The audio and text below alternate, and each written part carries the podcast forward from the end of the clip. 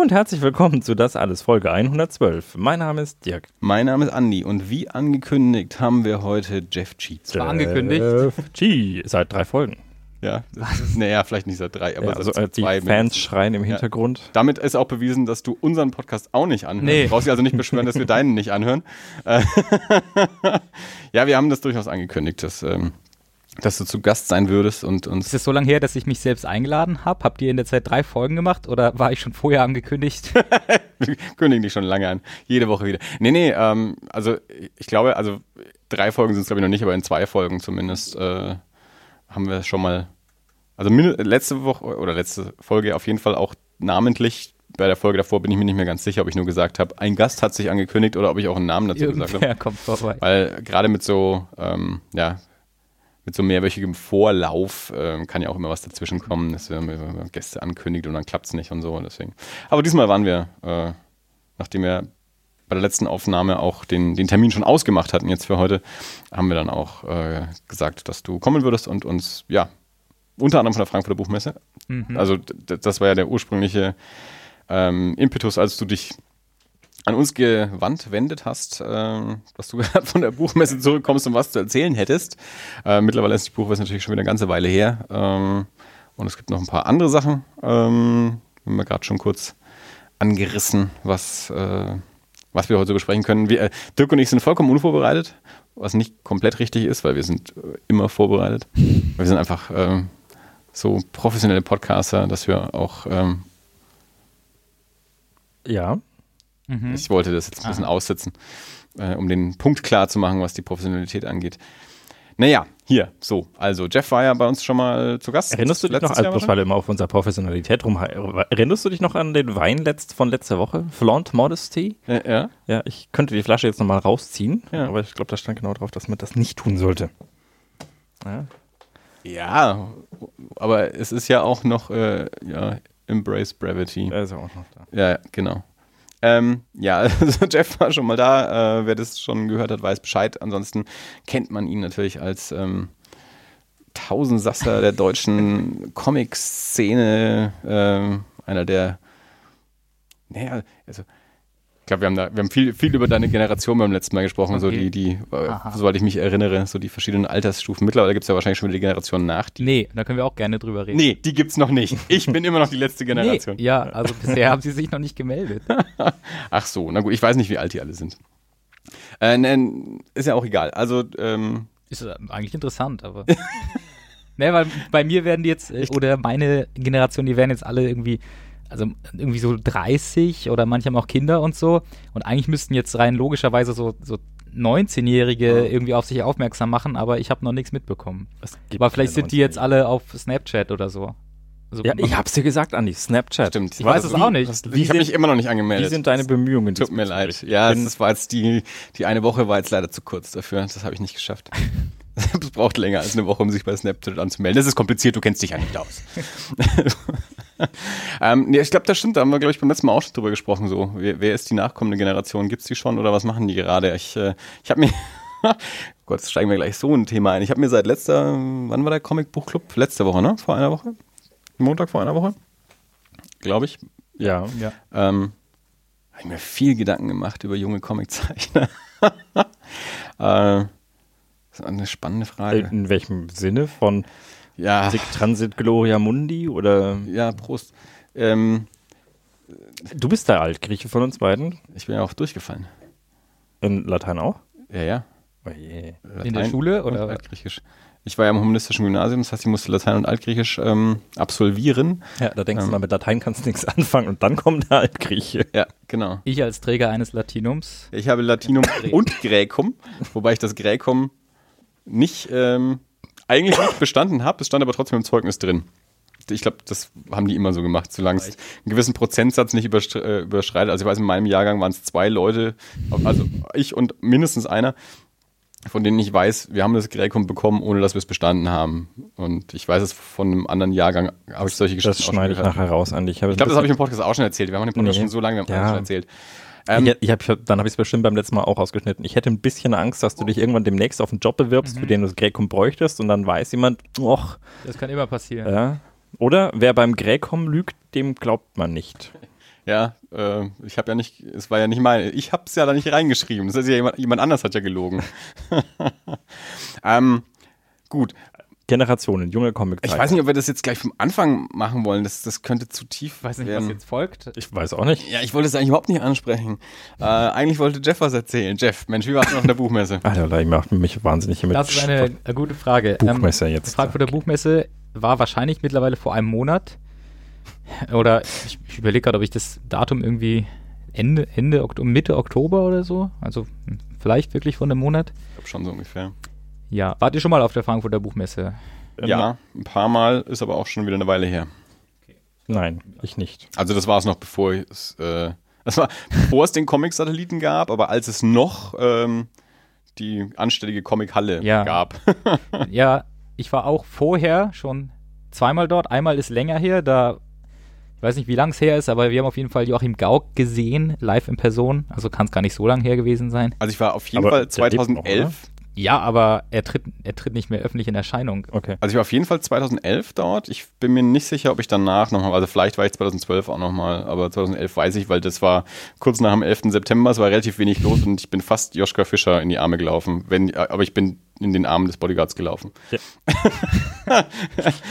ich bin so um eine, halt, weißt schon, Gänge, ich bin halt um ein Eck rumgelaufen, habe nicht direkt vor mich geschaut, sondern mehr so in den Stand hineingeschaut, Mhm, während mhm. ich um das Eck kam und merkte plötzlich einen beanzugten Arm so vor mir und das war dann eben der Arm des Bodyguards, der Mhm. Joschka Fischer vor mir äh, beschützt hat.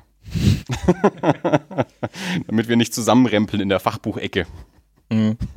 Ich hatte mal, als ich im, im äh, ich, ich habe mal im, Ist auch geil, dass ich 2011 sage, 2001 war das natürlich, 11. September 2011 interessiert keine alte Sau. Also die Geschichte ist von 2001. Der 11. September 2011. ich habe mal im Filmpalast am ZKM gearbeitet. Das ist der, das ist das große Kino direkt neben dem äh, Karlsruher Gerichtsgebäude.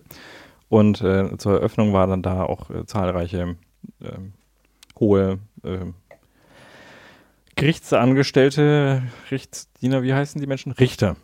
Zum Beispiel, ich Richter. glaube, da arbeiten auch andere Menschen. Richter waren arbeiten da. nicht da. nur Richter, Danke. an Ja, aber auch. diesmal, ich habe noch nicht genug Wein. Ähm, und ich war, ich war als, äh, für die, als Techniker für die Öffnung da, und dann bin ich irgendwann mal rausgegangen um, um, am Abend und habe äh, mit meiner Freundin telefoniert. Und dann hat mein Piepser, weil die hatten damals Piepser, hochmodernes Kino, wenn irgendein Projekt ein Problem hat, dann piepst der. Und dann ging der Piepser los und ich bin äh, wie von einer Tarantel gestochen wieder hineingerannt äh, in das Kino. Ähm, ich sah halt jetzt nicht so, nicht so ähm, salonfähig aus wie jemand, der auf eine Eröffnung von so einem großen äh, auf so einer Eröffnungsskala geht und dann hatte ich nämlich auch, also dieses Erlebnis, wo jemand quasi dem, der Bodyguard so Mhm. den Arm ausstreckt und man so gefühlt so äh, mit, dem, mit dem Hals und dann wurde ich quasi niedergetackelt. Da fällt mir die Anekdote ein. Sehr gut. Also ich scheiß heute auf Shownotes, das ist einfach Nein, du meinst äh, Kapitelmarken. Kapitel, ja, oder was auch immer. Wenn so. ihr beide schon eine Bodyguard-Anekdote erzählt habt, es ist total langweilig. Ich habe ja mal in Hannover gewohnt. Äh, oder was heißt da gewohnt? Ich bin da aufgewachsen und einmal war ich mit meiner Familie essen im China-Restaurant und wer war dort auch? Amtierender, oder? Weiß ich nicht mehr, ob amtierender Bundeskanzler Gerhard Schröder mit zwei Bodyguards. Vielleicht war das schon nach seiner Amtszeit. Das ist schon fast, wirkt schon fast ein bisschen mutig, oder? Zwei Bodyguards. Wahrscheinlich haben wir die ganzen 20. Wahrscheinlich waren alle Leute in dem Lokal, bis auf euch, ja, waren in Wirklichkeit Bodyguards. wahrscheinlich, wahrscheinlich war es dann nach seiner Amtszeit. Okay, ähm, So, Frankfurter Buchmesse. mhm. genau, also ich Die war, ist in Frankfurt. Ja, es ist angeblich auch die größte Buchmesse der Welt. Stimmt wahrscheinlich auch. Und ich war da auch mal, halt das ist schon länger her, da gab es noch diese, dieses Comic-Zentrum oder was weiß ich, weil da war ich auch mal nominiert für den Web-Sondermann-Preis. Wer sich daran erinnert, an den, an den Sondermann-Comic-Preis, der kriegt jetzt, kriegt irgendwas. Mm. und ähm, da war ich dann halt da, das war es länger her, und dann war ich äh, letztes Jahr einmal da, schon relativ konkret im Vorfeld als Vorbereitung zu diesem Jahr, weil die Situation auf der Frankfurter Buchmesse ist, ähm, es gibt eigentlich diese Comic-Halle halt nicht mehr, oder die großen Comic-Verlage finden das überhaupt nicht mehr cool dort und Carlsen, Carlsen ist noch da, weil Carlsen mehr als nur ein Comic-Verlag ist, aber die meisten anderen sind eigentlich alle nicht mehr da oder irgendwo anders, also diese Reprodukt und Avant und so sind eher bei den Kunstbüchern und darum gibt es halt Comic nicht mehr so richtig als Medium. Und ich glaube, unter der Hand, unter anderem darum, dass dieses Jahr ähm, das Gastland Frankreich war, haben die ein bisschen Bammel bekommen und dachten, na, dann kommen die an und wollen irgendwas, wollen irgendwelche Comics sehen und wir haben nicht mal eine Comichalle. Das weiß ich nicht, ob das stimmt. Aber ich weiß nicht, wie der Kontakt zustande kam, aber es gab einen Kontakt zu einem, ähm, zu einem Entscheider bei der Frankfurter Buchmesse. Ähm, das hat alles die, ähm, die gute Kollegin und Freundin von mir, die Eve J., die im Comic-Bereich auch aktiv ist, gar nicht so sehr als Künstlerin, sondern eigentlich fast nur als Organisatorin. Ähm, die wohnt auch in Frankfurt und die hat diesen Kontakt halt vor einem Jahr gehabt. Ich kann nicht sagen, wie das zustande gekommen ist. Ja, oder vielleicht ist es, also es gab schon jetzt, glaube ich, schon seit drei Jahren oder so immer so ein kleines Comic-Programm noch um die Frankfurter Buchmesse, das hieß dann der Comic-Satellit. Das war halt dann außerhalb des Messeraums, nur mit so kleinen Ausstellungen und Zeug, ähm, wo, was die Eve auch mitorganisiert hat. Und vielleicht darüber dann der Kontakt, kann ich mir vorstellen. Auf jeden Fall haben die uns dann angesprochen, dass sie es geil fänden, wenn sie wieder Comic präsent auf der Messe hätten. Und nachdem sie, nachdem die großen Verlage keine Lust mehr hatten, haben sie wahrscheinlich dann uns gefragt. Also uns, das heißt jetzt die Indies quasi, die Indie-Comic-Zeichner. Und konkret angesprochen haben sie uns als Comic Solidarity. Das ist eigentlich, oh man, das, was die Comic Solidarity ist, diesen Vortrag kann ich auswendig. Den habe ich auf der Messe so oft schon gehalten, bis meine Stimme nicht mehr ging. Dann schieß los. Okay, Achtung. Also die Kurs und jetzt. Comic Solidarity, ne? Das ist ja erstmal kein Verlag und auch kein, kein Verein, ja, äh, sondern äh, eine lose Interessengemeinschaft von allen, die in Deutschland eigentlich äh, Indie-mäßig Self-Publisher Comics machen, was fast alle sind, weil Comic in Deutschland halt nach wie vor immer noch ein Nischending ist eigentlich. Und selbst die Leute, die Mainstream erfolgreich sind, sind trotzdem eigentlich in der Community so verwurzelt, dass wir da alle schön Kontakt haben. Und das hieß halt irgendwann mal Comic Solidarity, diese Vereinigung, was halt wie gesagt kein Verein ist und nichts, sondern eigentlich echt nur eine Facebook-Gruppe und irgendwelche E-Mail-Adressen. Aber wir versuchen halt sozusagen immer diese Indie-Vielfalt zu repräsentieren auf, auf Comic-Messen in ganz wechselnder äh, Besetzung. Es gibt auch keinen Chef, es gibt keine Vorstandsmitglieder, keine Satzung, gar nichts. Es gibt nur Facebook-Gruppen-Admins. Aber die Eve J ist halt eine, ähm, die da schon so ein bisschen so eine Chefrolle hat oder die sich da sehr engagiert. Ähm, dann gibt es auch kleiner Exkurs, aber vielleicht wissen das ja auch alle, es gibt ja dann in Deutschland einige relativ ähm, wichtige Indie-Anthologien, zum Beispiel Jazam oder auch Mondo, wo ich Teil von bin, also auch relativ feste Künstlerkreise, die sehr engagiert sind. Und wir sind da auch so ein Kernteam, was relativ viel macht. Und das ist quasi auch das Team, was jetzt auf der Frankfurter Buchmesse aktiv war. Also Yves mit ihren Kompagnons, dann meine Leute von Mondo und halt die Leute von Jazam, die sich wir alle uns auch schon seit Jahren kennen, seit zehn Jahren fast schon, glaube ich und ähm, halt sowieso immer zusammen auf Comicmessen arbeiten. Und da gab es halt vor einem Jahr ein Gespräch, wo er gesagt hat, der äh, Mensch von der Frankfurter Buchmesse, ähm, könnt ihr euch das vorstellen, da irgendwas zu machen oder was könnt ihr bieten? Und wir haben so ein bisschen Brainstorming gemacht und es zog sich dann echt über ein Jahr. Ich habe dann irgendwann in so einer Nacht- und Nebelaktion noch so ein 50-seitiges Booklet-Konzeptbuch irgendwie geschrieben. Ähm, und das hat dann am Ende alles dazu geführt, dass wir dieses Jahr ein unbezahlbaren, unendlich großen Stand hatten auf der Frankfurter Buchmesse. Quadratmeterzahl kann ich euch nicht sagen. Ich weiß nur, dass ähm, der theoretisch einen fünfstelligen Betrag gekostet hätte, den wir halt nicht bezahlen mussten. Ähm, zum Vergleich, ich glaube, Comic Salon Erlangen kostet irgendwie 150 oder, oder keine Ahnung, mehr? 200? Ich habe hab auch keine, keine Ahnung, Ahnung, aber halt also. auf jeden Fall in dem Bereich. Also wir hatten da so einen richtigen, riesengroßen Messestand. Ähm, oder erstmal kein Messestand, sondern erstmal nur eine leere Fläche. Und sie haben gesagt, hier, jetzt mach da mal. Und wir haben alle Muffensausen bekommen und dachten, ach Mist, jetzt müssen wir da echt irgendwas, irgendwas bringen, jetzt erwarten die voll was von uns. Ähm, und mit viel Engagement und äh, Motivation kam es dann dazu, dass Leute aus ganz Deutschland übers Internet dezentral da alle irgendwie zusammengearbeitet haben. Und ich bin dann nach Frankfurt gefahren und wir hatten alles vorbereitet. Wir hatten so Google-Dokumente, wo drin stand, wer wann irgendwie Standdienst macht und so und hatten dann da im Endeffekt so eine richtig coole Comic-Welt. Bestimmt kann man da irgendwelche Fotos in den Show Notes angucken oder so. Weil das muss man sich mal anschauen eigentlich.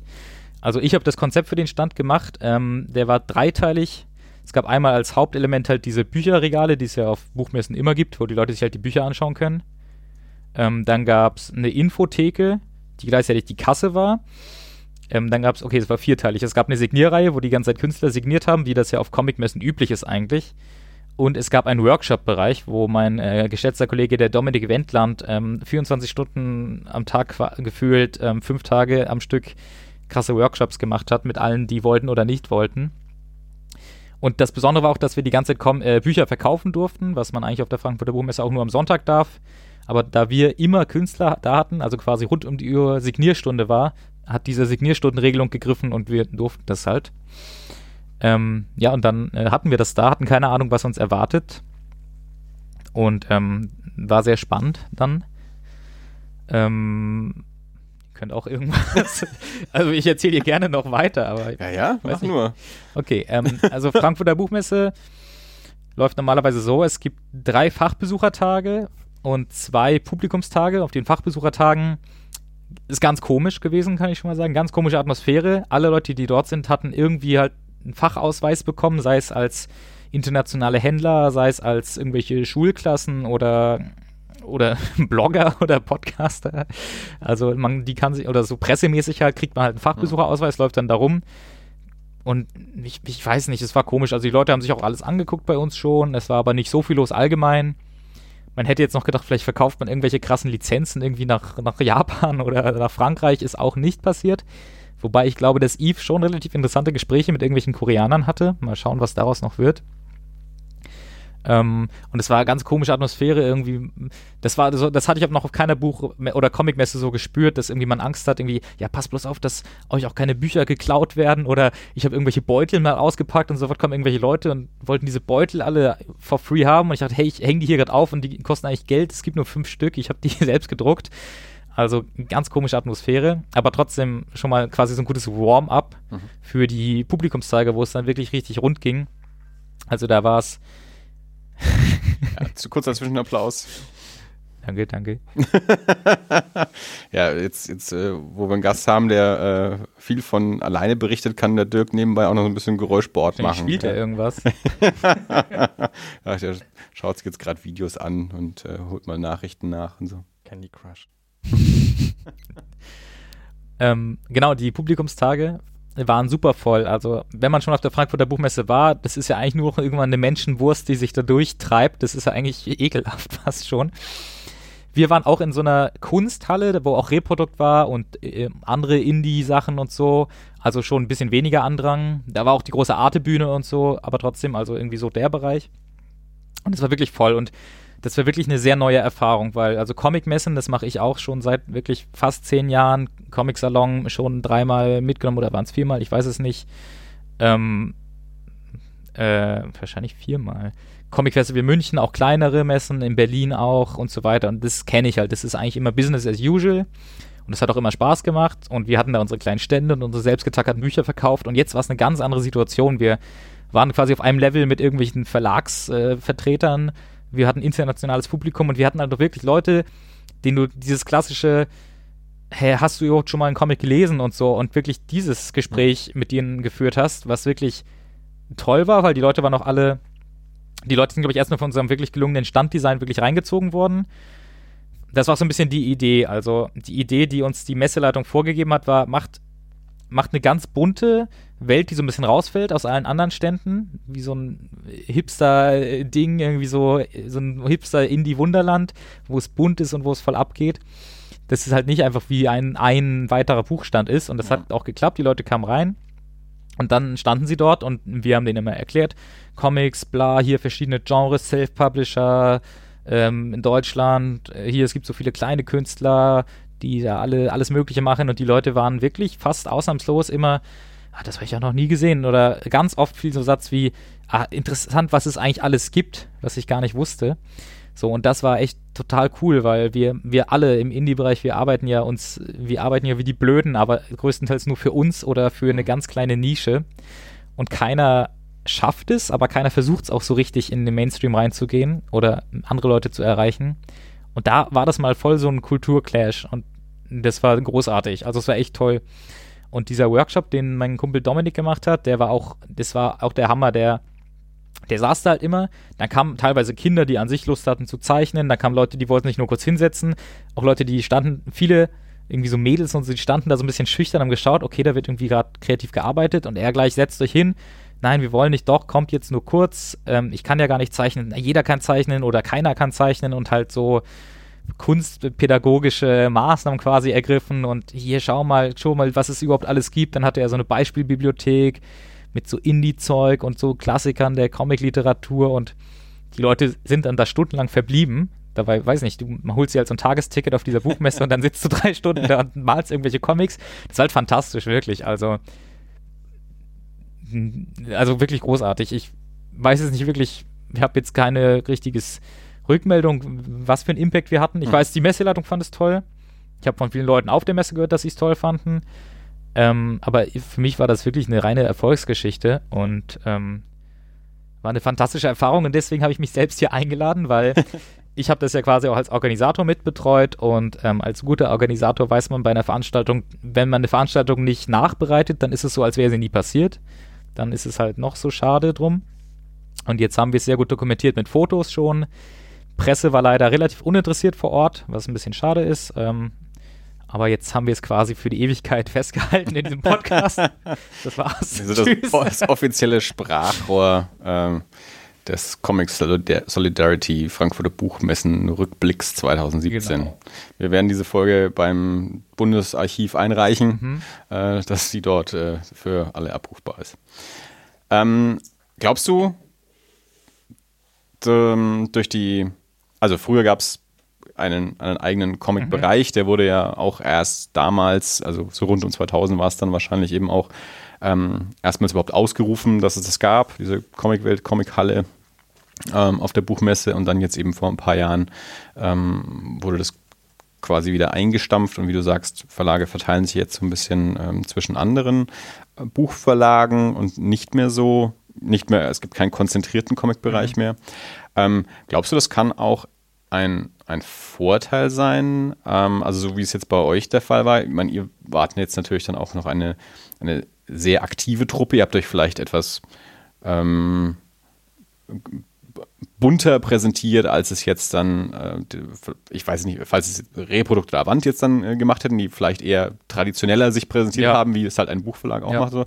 Aber worauf ich hinaus will, ist, ähm, dass man, wenn man ähm, die, die Comics eben nicht in ihr eigenes Comic-Ghetto steckt, dass man auch auslassen kann, wo man dann nicht hingehen muss, sondern sie zwischen, also äh, zwischen Buchverlage oder Kunstbuchverlage, also wo sie quasi auch thematisch irgendwie mit reinpassen, also wo auch ein, ein interessiertes Publikum ähm, vorbeikommen könnte, das vielleicht nicht gezielt auf einen Comic zugehen würde, das aber inhaltlich ähnliche, ähm, ähnliche Thema an ähnlichen Thematiken interessiert ist. Also Reprodukt hat ein, ein, ein, ein gewisses Programm, Ja. wo man weiß, welche Bücher dort erscheinen. Also wer, wer solche Geschichten vielleicht als Roman liest, würde sowas dann vielleicht auch mal als Comic lesen. Also dass man da es vielleicht eher schaffen könnte, eben Comic-fremde Leute auch mal an einen Comic heranzuführen. Kann ich mir schon vorstellen, wobei ich jetzt persönlich auch kein Vertreter der klassischen Comic-Zunft bin. Also das, das Gegenbeispiel ist ja eigentlich, wenn man jetzt so eine Comic-Messe hat, wir den Comic-Salon und wir sitzen da mit unseren Sachen und uns gegenüber sitzen irgendwelche Leute, die so, so Pin-up, komische Sachen halt so, so, so Genre-Stuff, so, das sage ich jetzt nicht abwertend, aber halt was ganz anderes eigentlich machen, wo es dann auch viel mehr über die Zeichnung vielleicht geht oder über irgendwelche klassischen Heldenfiguren und so, wo ich denke, okay, wir machen jetzt auch Comics, wir sind jetzt Standnachbarn, aber es gibt eigentlich überhaupt keine Überschneidung auch von, von der Zielgruppe so. Ja.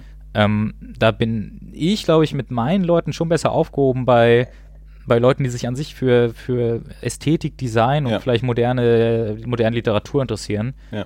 Ähm, aber ist schwierig. Also da kann ich auch nicht jetzt, kann ich auch nicht für die deutsche Indie-Szene oder für die Solidarity sprechen, Mhm. weil auch bei uns gibt es Leute, die gehen eher in die Genre-Richtung oder die möchten mehr im Funny-Bereich sein und so. Und Das ist ja immer auch so die Ja. Frage, auch im, im Handel, wo stellt man die Sachen hin? Also Ja, ja. klar, man kann eine Comic-Abteilung machen und alles, was Comic ist, packt man dort dann zusammen, aber dann steht da eben auch ähm, Arne Belsdorf ähm, neben Spider-Man oder so. Ja? Oder man kommt eben auf die Idee und sagt, ähm, hier, Arne Belsdorf hat einen Comic über die Beatles gemacht und ähm, Reinhard Kleist hat einen Comic über Cash gemacht. Die kann man auch irgendwie zu den Biografien stellen oder die kann man zur Musikabteilung stellen äh, und nicht zusammen mit Spider-Man. Und Spider-Man stellt man halt, keine Ahnung, da wo halt Fantasy-Science-Fiction-Romane irgendwie so stehen. Also dass man quasi das thematisch auch ähm, eher aufbaut und nicht nach Gattung, also ja, Gattung Comic und so eben auch auf der, auf der Buchmesse. Also ich, ich, ich denke, wahrscheinlich haben beide Konzepte irgendwie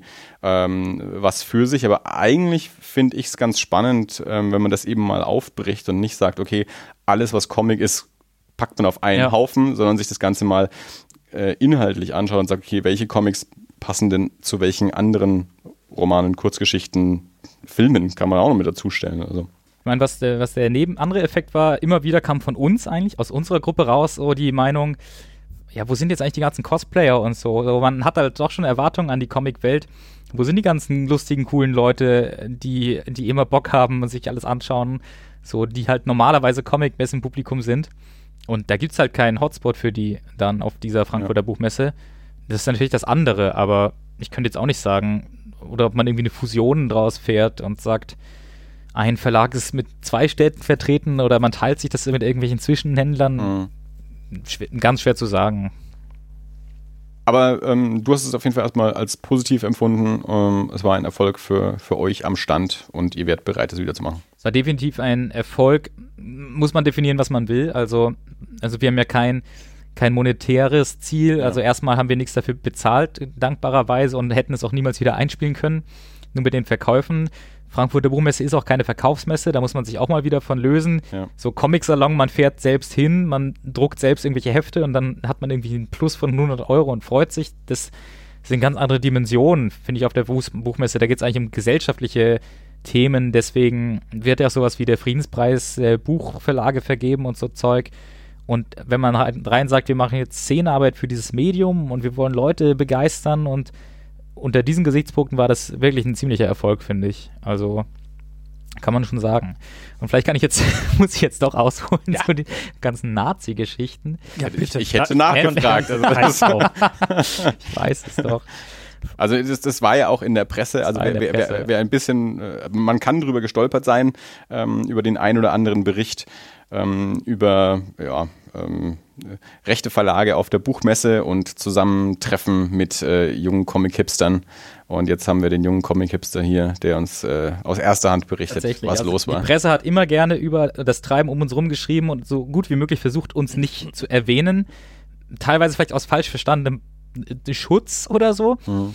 Ähm, also wie war das dort? Ähm, das war erstmal eine ganz interessante Situation. Also wir waren da es, das hat mir schon auch ganz gut gefallen. Wir waren da nicht allein in unserer Ecke mit auf der Buchmesse. Wir hatten auch noch die Indie-Con daneben. Das ist quasi das gleiche Konzept gewesen, nur für Indie-Zeitschriften.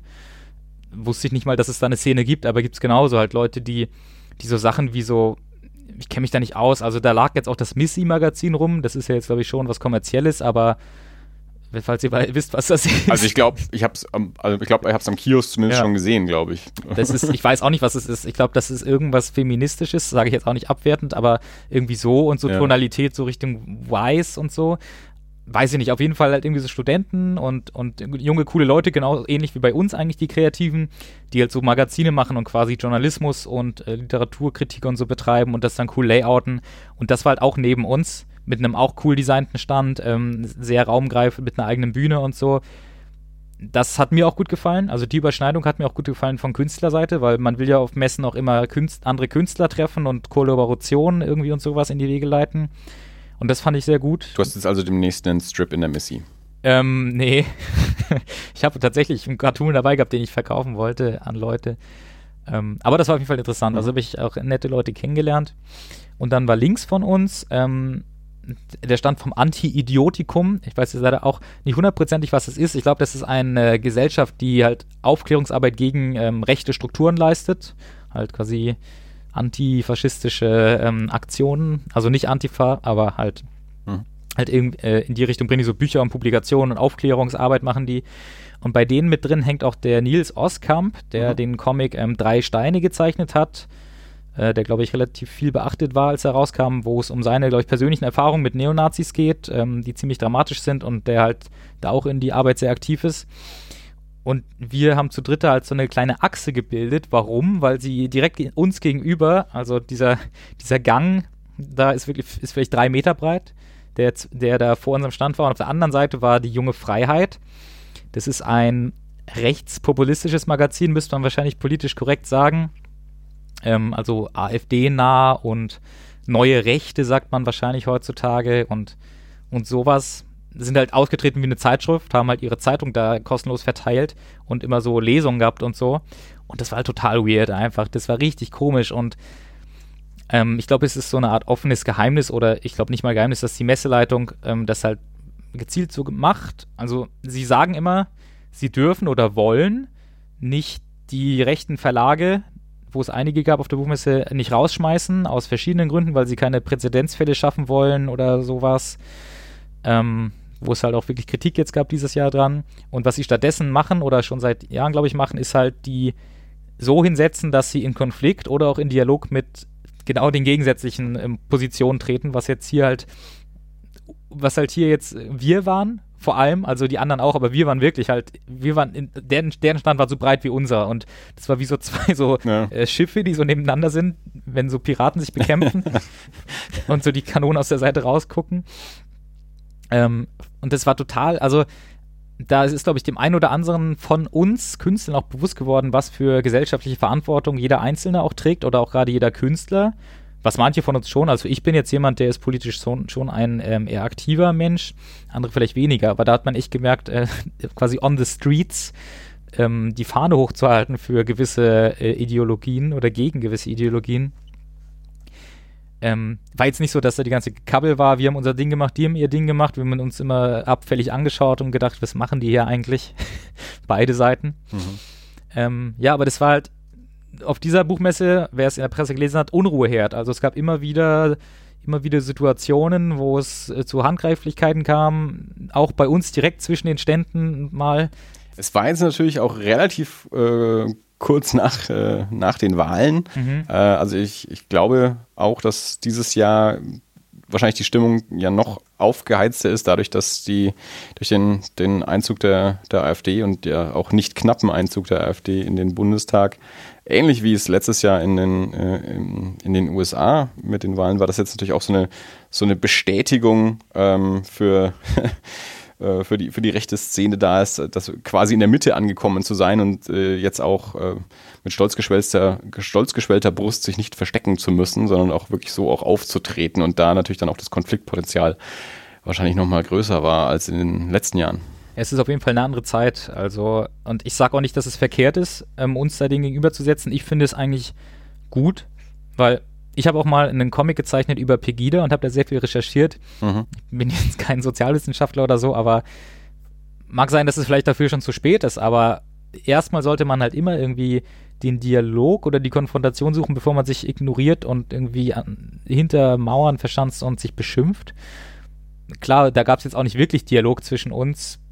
Wir haben uns halt gegenseitig leben und leben lassen, aber also die Idee an sich von der Buchmesse verstehe ich dass jetzt das Publikum vielleicht auch, dass jetzt vielleicht Leute Besucher, also mhm. ne, die, die Veranstalter selbst, die schieben das ja mal alles schön von sich, die sagen, ein bedauerlicher Einzelfall und so, aber das jetzt auch, sagen wir einfach mal, durchgeknallte, ähm, gewaltbereite, fanatische Besucher da jetzt eher motiviert fühlen, irgendwie durchzudrehen.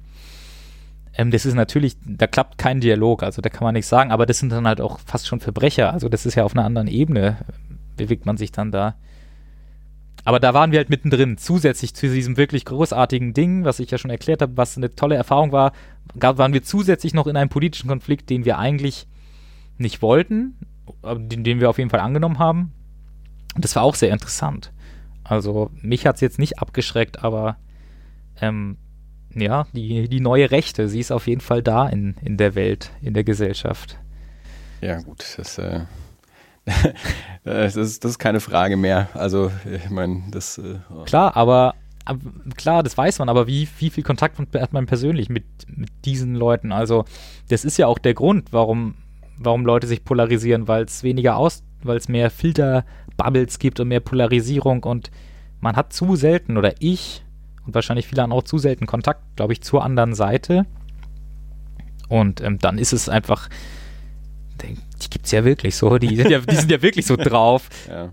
Das ist einfach, glaube ich, so dieser Gedanke, den man hatte. Naja, soll, weiß ich nicht, was jetzt die Konsequenzen und die Entwicklung daraus ist. Ich muss natürlich noch erzählen, die Handgreiflichkeiten. Also, ja, das schon die ganze Zeit. Den Showdown ja. nicht. Also, ich will das immer nicht erzählen, weil ich erzähle es jetzt, aber dann wirkt es immer so wie, hey, was ich Cooles erlebt habe. Nee, also ich will das wissen, ja. Wir, ja, können, okay, auch gerne, nee, wir können auch gerne festhalten, dass du hier bist, um äh, das Manifest der Comic Solidarity zu, äh, zu mhm. verlesen. Und ich habe vorhin schon überlegt, du hast, du hast wirklich gut einge äh, bist wirklich gut eingestiegen, ob ich das mit irgendeinem dramatischen äh, Streicherkonzert noch unterlege. Das überlege ich mir noch. Aber ich warte hier darauf, wann kommt die Schlägerei, ja. Okay, ich, warte jetzt seit zehn Minuten drauf. ich erkläre jetzt die Schlägerei, die sich abgespielt hat. Vor zehn Minuten habe ich in die Shownotes geschrieben, der Eklat. Ähm, es gab, es gab einen meiner Zwischenfall. mh, Ähm, es war eine Veranstaltung bei uns direkt gegenüber, also auf diesem drei Meter brei auf diesem drei Meter breiten Flur standen halt Leute und irgendwer hat halt irgend so ein ähm, Quatschbuch vorgelesen mit irgendwas, warum die 68er irgendwie äh, keine, keine Ahnung hatten und warum das alles dumm war. Und dann hat da jemand irgendwie da reingerufen, äh, von, von den Zuschauern irgendwie, was labert ihr da überhaupt für ein Mist? Ähm, informiert euch erstmal, hat sein ähm, Missfallen quasi zur Kenntnis gegeben. Dann gab es wohl ein, eine Art Zwischenfall, wo dieser Mann halt attackiert wurde von einem ähm, Zuschauer, Also dieser, dieser Mann war ein Rechter. der, der, der, hat. der da reingerufen hat, war halt definitiv kein Rechter, war halt ein Anti-Rechter quasi. Achso, okay. Und der und dann wurde er halt sofort ähm, quasi attackiert von einem ähm, gewaltbereiten rechten Sympathisanten dort. Ja. Ähm, das haben, das, das ist, das ist nichts, was ich mitbekommen habe. Das ist, das ist, was sich rekonstruiert hat. Dann, ich habe dann erst mitbekommen, nachdem ähm, von dem Opfer die Lebensgefährtin, glaube ich, ähm, mit dem Handy dann irgendwie dort war und diesen Täter quasi filmen wollte und gesagt hier ist irgendwie ein, ein rechter Schläger unterwegs und wollte es halt festhalten. Dann hat er ihr das Handy weggenommen, weil wie Beweismittelvernichtung und wollte halt damit türmen. Und das ist der Moment, ab dem ich, ähm, mein Kollege Dominik Wendland und noch andere Umstehende auch, also viele Leute das mitbekommen haben und äh, den halt nicht haben gehen lassen wollen, einfach so. Die komplette Breitseite von der HMS Comic Solidarity. Bam, weg. Ja, der ist halt damit dann erstmal in so einem schnellen, schnellen Gang nicht wirklich gelaufen, sondern halt irgendwie weg. Wollte dann, er hat gemerkt, dass es irgendwie jetzt, dass er zu weit gegangen ist, glaube ich, wollte dann da weg. Wir sind halt hinterher, andere in der es sind immer wieder Leute dazugekommen und abgesprungen, haben den halt verfolgt. Ich glaube, andere haben halt irgendwie die Sicherheitskräfte ähm, gesagt, hier, da hinten in die Richtung und so. Das war so eine mini kurze Verfolgungsjagd dann. Ja, das war total blöd. Der, der Typ dann irgendwie sind die Rolltreppe runter und da der, wollte Stress oder was? Und dann, dann äh, sind wir ihm halt ihm trotzdem hinterher die ganze Zeit und dann hat ihn die Polizei auch relativ schnell gehabt. Das hat vielleicht zwei, drei Minuten sich abgespielt. Ich, ich wäre wirklich dankbar, wenn du das nicht runtermachen würdest. Ja? Also in meiner Vorstellung, er schwappt da so eine Welle von 50 Leuten hinter diesem Kerl her und äh, tackelt ihn irgendwann gemeinschaftlich So- wieder, begräbt ihn unter so einer. war das schon so ein bisschen. Also, ja, danke. Ich, ich hab's gewusst. Das war schon so ein bisschen so. Ähm, und dann war die Polizei da und hat das alles festgehalten und so. Und das war halt eine, ja, das war eine aufregende Situation auf jeden Fall. Also es ist dann nichts allzu Schlimmes passiert. Auf jeden Fall nichts, was man von einer Buchmesse erwartet. Nein, würde. auf keinen Fall. Eben, genau. Das, das kann man eigentlich als Fazit. Und das ist auch nichts, was wir uns eigentlich vorgestellt haben, was wir dann da machen. Halt irgendwelche Gewalttäter verfolgen. Was das Schöne war, wir haben uns dann mit den Opfern noch angefreundet. Das sind die, ähm, das sind die Betreiber des Münchner Trikont Musikverlages. Hat mir vorher nichts gesagt, aber ich glaube, ist bestimmt vielen ein Begriff, weil das ist wohl eins der ältesten deutschen Indie-Labels, die vor allem auch viel Volksmusik machen, aber quasi alternative Volksmusik, also sowas wie Kofilkschror, falls das wem was sagt, oder eher so, so alternative Blasmusik oder auch, sagen wir mal, Weltmusik, halt irgendwie so Underground-Beats aus der Türkei oder aus Syrien und so. Also super interessantes Verlagsprogramm haben die da halt seit den äh, späten, glaube ich, 60ern oder seit den 70ern. Also das sind halt 68er, alt 68er wirklich. Darum auch die Empörung. Ähm, die verlegen das und die haben uns dann gleich ganz viele CDs geschenkt und war ganz großartig, waren ganz nette Leute. Und die haben wir dadurch kennengelernt. Also hat die Liebe gesiegt und der Hass mal wieder verloren. Sehr schön. Ja, das war schön. Das ist die kleine Anekdote noch. Ja, ne, ja finde ich gut. Also ich habe, äh, ich habe, äh, ich, ich erinnere mich noch, wie das äh, durch meinen Newsticker lief, weil man, man liest ja dann immer so Mhm. mal quer, was da so an Schlagzahlen steht. Und dann Frankfurter Buchmesse ist jetzt das, was mich nicht unbedingt primär so vom Mhm. Hocker reißt, wenn ich jetzt mal so im, im Vorbeigehen irgendwie so drüber scrolle, aber da ist ja da irgendwie da stand Frankfurter Schlägerei auf der Frankfurter Buchmesse, Ja. das klang dann sofort äh, sehr dramatisch und, und unerwartet. Das ist ein, Mhm, Das, ja. Da hat auch die, ähm, die, die Eve, die bei uns halt quasi, also wenn wir sagen mal, ich war zweiter Organisator und sie hat alles gemacht, äh, weil sie war quasi unsere Chefin, sie hat immer wieder beklagt, das ist eigentlich das gleiche wie bei der ganzen Geschichte mit Pegida und AfD. Ähm, was liest man für Artikel? Man liest die ganze Zeit die Artikel über irgendwelche Mhm. rechten Schläger und ähm, unzumutbare Zustände auf der Buchmesse. Man liest aber es gibt keinen Artikel, wo irgendwie unser Name überhaupt drin steht. Es gibt keinen Artikel über bunte Vielfalt auf der Buchmesse. So, das ist den Journalisten dann wieder zu langweilig. Also das bringen sie dann Ja. nicht. Werfe ich den jetzt mal vor, keine Ahnung. Also es ist ein bisschen schade einfach. Das also einmal in einem Spiegel Online-Artikel oder so, oder so, es steht wieder der bunte Comic-Hipster. Mhm. Das ist, glaube ich, das nächste dran, wie wir jemals quasi namentlich erwähnt werden. Es war auch nie, also unser Stand ist wirklich aufgefallen, aber es war nie Kamera da, kein nichts. Also die Presse hat sich Für den, für den geneigten Zuhörer, der gerade nicht sehen kann, Jeff sitzt im äh, Technicolor Dreamcoat Das ist eine äh, Uniform vor uns. der bunten Comic-Hipster. Der Ver- genau. Es ist die, wird jetzt nämlich doch ein Verein gegründet, Die die, Comic Personifi- Solidarity wird umbenannt in bunte Comic-Hipster. äh, Ja, wir sind da echt aufgefallen. Also es ist ja nicht so, dass wir uns jetzt wirklich Mühe geben, rauszustechen irgendwie. Wir sind, glaube ich, einfach, ähm, wir sind einfach Repräsentanten unserer Generation oder unserer Branche. Also ich glaube, die Leute sehen halt alle so aus bei uns oder sind so drauf. Und diese ganzen Indie-Con-Leute sind halt auch, siehst du gleich, okay, das sind so, das sind halt die Indie-Con-Leute, das hört man ja irgendwie schon. Ähm, ich mag das, wie du heute redest. Das ist, äh, ich hatte gerade schon bei, bei Wir sind die Repräsentanten unserer Generation, hatte ich schon wieder so dieses, ja, der, das muss man mit irgendwelchen, mit irgendwelchen, wurde noch mehr politisiert. Ja, ich glaube, da fällt mir einfach, ich, also ich, ich werfe jetzt der Frankfurter Buchmesse erstmal vor, dass es irgendwie schon was Sprödes ist. Und ich glaube, da fällt man dann schon irgendwie auf, glaube ich. vermutlich, ja. Ich bin jetzt auch, gar- ich, das ist ja riesengroß, das sind ja unendliche Hallen. Ja. Ich, das kann man ja gar nicht fassen, was da passiert eigentlich. Und da ist, ich glaube, unser Stand wirklich schon dann irgendwie aufgefallen oder rausgefallen. Wobei das schon alles mit niedrigsten Mitteln umgesetzt wurde. Also so Arte und so, die bauen sich ja ihre eigenen Stände. Wir hatten ja schon diesen Systemstand, den man dann da gestellt kriegt, Mhm. die halt und so und so viel tausend Euro Mietgebühr kostet. Ähm, aber wir haben den alles wunderschön gestaltet. Wa- Wahrscheinlich war das genau, das, das war wahrscheinlich eine, eine heimliche Imagekampagne der Frankfurter Buchmesse, dass sie die Rechten und die, und die Comic-Hipster zusammengeschmissen haben und sich gedacht haben, äh, irgendwas wird da schon passieren. Genau. naja, ähm, das Jahr zuvor, wo ich halt quasi nur als zum Scouten dort war oder zum Recherchieren, war an genau der Stelle, wo wir waren, ähm, also auch gegenüber der Jungen Freiheit war ähm, halt diese Nils Oskamp mit einer Ausstellung auch. Mhm. Also das gab es vorher auch schon das Jahr vorher ohne negative Schlagzeilen. Also das haben sie gemacht. Das war jetzt keine neue Idee. Sie haben das halt einfach neu Ja, die, aufgelegt. die, die haben nicht funktioniert, nehmen wir die nächsten. genau. Ja, Irgendjemand, irgendwann äh, bringt's mal, äh, bei irgendjemandem kocht's über.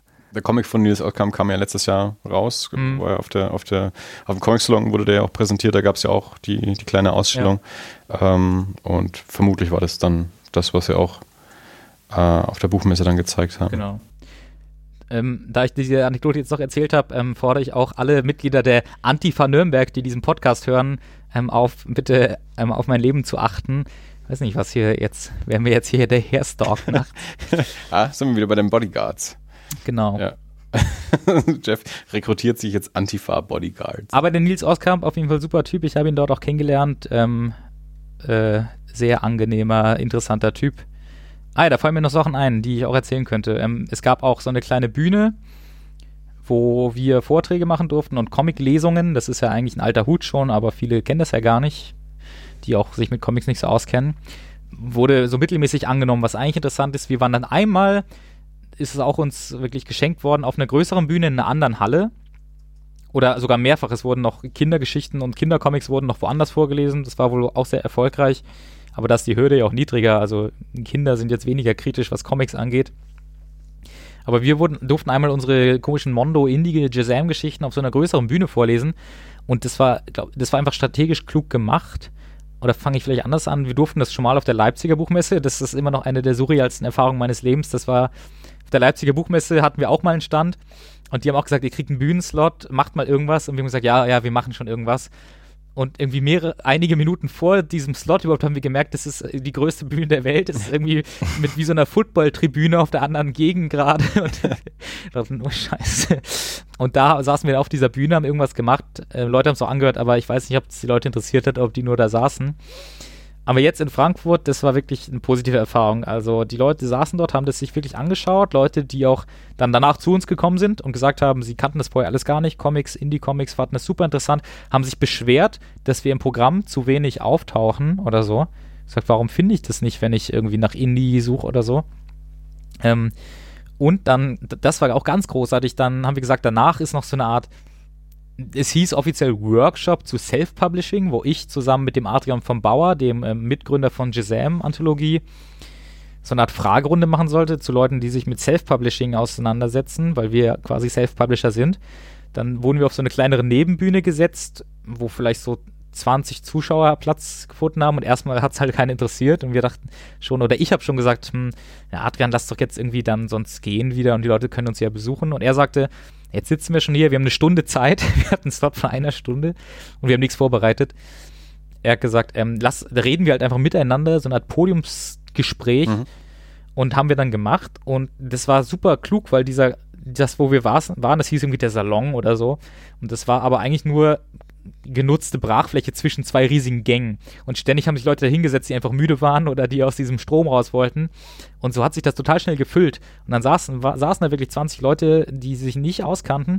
Und wir haben, wir haben uns gegenseitig alles erzählt. Also alle, jedes Gespräch, das ich je auf einer Comicmesse mit Kollegen geführt habe über wie ist die Lage der, der Szene, der Wirtschaft, irgendwie, wie, wie hast du eigentlich angefangen mit Comics, wie wird sich weiterentwickeln, Deutschland, Frankreich, Internet, also alles, was jeder, der sich ein bisschen mit Comics auskennt, eigentlich. Die drei großen Nationen, Deutschland, Frankreich, Internet. Deutschland, Frankreich, Internet, ja, aber so Sachen, über die man halt redet, haben wir alles geredet und haben auch Leute gefragt, ja, wie ist das mit Manga und so und wir haben halt diese Stunde wirklich ausgenutzt. Ja also es war möglich, nur mit unserem Nischengelaber Leute zu interessieren, mhm. die Passanten zu interessieren. Das war auch eine ganz großartige Erfahrung, die man auf einem Comic-Salon und so ja gar nicht machen kann, weil ja. das interessiert, da hat man diesen Kontrast ja gar nicht. Also wem will man da was über Comics erzählen?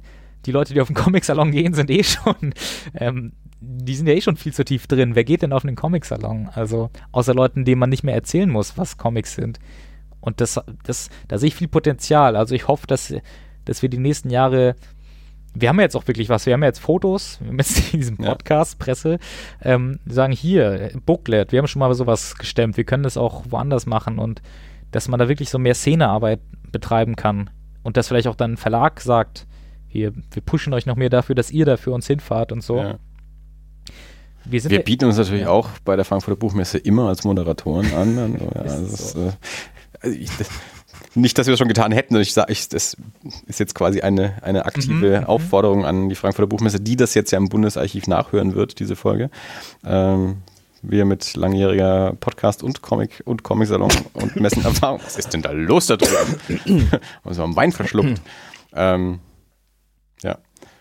Genau, äh, auch Street Fighter-Erfahrung. Three, two, one, fight! Okay, bitte keine Fights bei äh, Panel-Diskussionen, die wir moderieren. Ne, aber irgendjemand, irgend, sind wir mal realistisch, irgendjemand muss vor 2018 die junge Freiheit verprügeln. da, will ich, da habe ich jetzt nichts mit zu tun.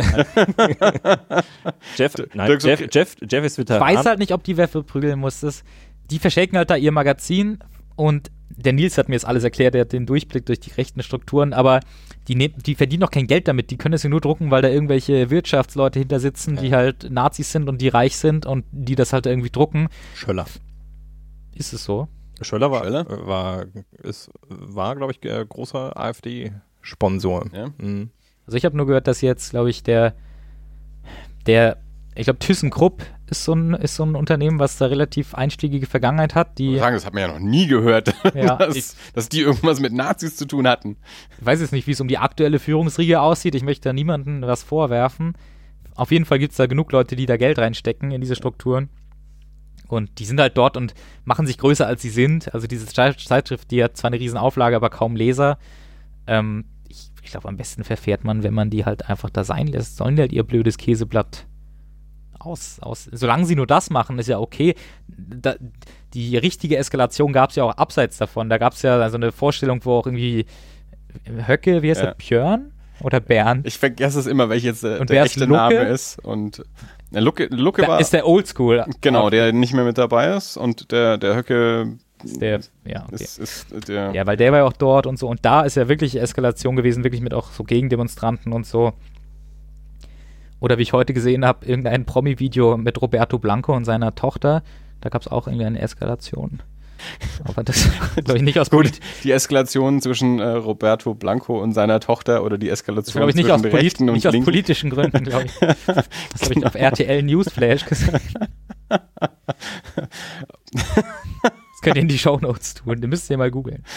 Ja. Äh, nee, lieber nicht. Ich Na, Das, so, so schnell gerät man vom Politischen zum Gossip. das ist Boulevard niederster Klasse, wirklich. Ich will das gar nicht gesagt haben. Also, nachdem ich die Aber ganze es Zeit ist- schon gesagt habe, ich warte eigentlich nur auf die Schlägerei, wollte sagen, es- es- glaube ich, haben wir unsere Es lockert das Ganze auch schön auf. Es, es zeigt auch, dass du kein äh, verhärmter, linksradikaler, politisierter junger Mensch bist, sondern auch mal äh, dein äh, ein Auge zum Gossip hinwirfst. Das finde ich gut. Ja, das haben mir heute Kommilitonen gezeigt, denen irgendwie, die saßen, die saßen da die ganze Zeit rum, haben mit irgendwas gearbeitet. Ich habe die besucht und gesagt, was macht ihr eigentlich? Und haben sich das irgendwie gerade da angeschaut. Okay. Kann man so in der Pause halt, schaut man sich dann halt mal, was auch immer, dann das für ein Gossip.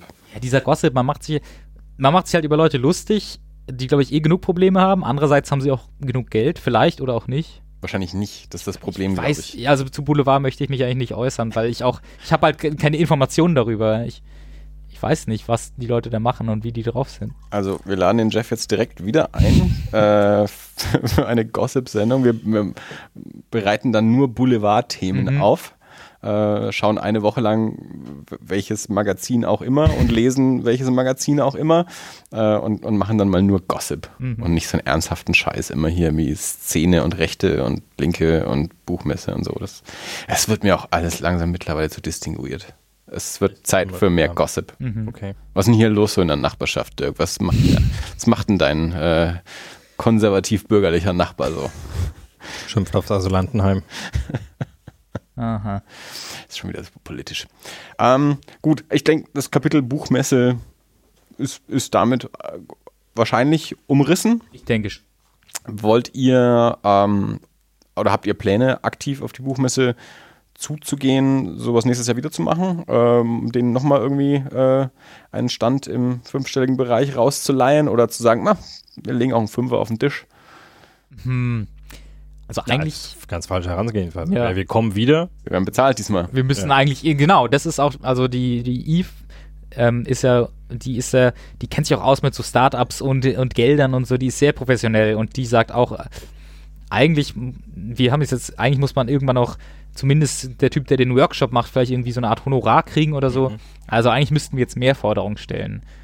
Eigentlich müssten wir mehr Publicity kriegen oder mehr Ressourcen, nachdem das aus unserer Sicht ein Erfolg war, als dass wir jetzt noch auf die zukommen. Wir wurden auch schon, die Leipziger Buchmesse war ja auch vor Ort mit einem Stand, um für sich zu werben und die haben auch schon Kontakt zu uns gesucht und ähm, haben wir, da sind auch schon, glaube ich, Gespräche jetzt, was könnt ihr denn bieten, weil klar, wir machen das bunte, tolle Programm, aber alle machen das ehrenamtlich, mehr oder weniger, keiner wohnt da, alle müssen da hinfahren und äh, also müssen, wir können es nur machen, wenn sich das lohnt für uns. Ja. Und in Frankfurt hat sich jetzt gelohnt.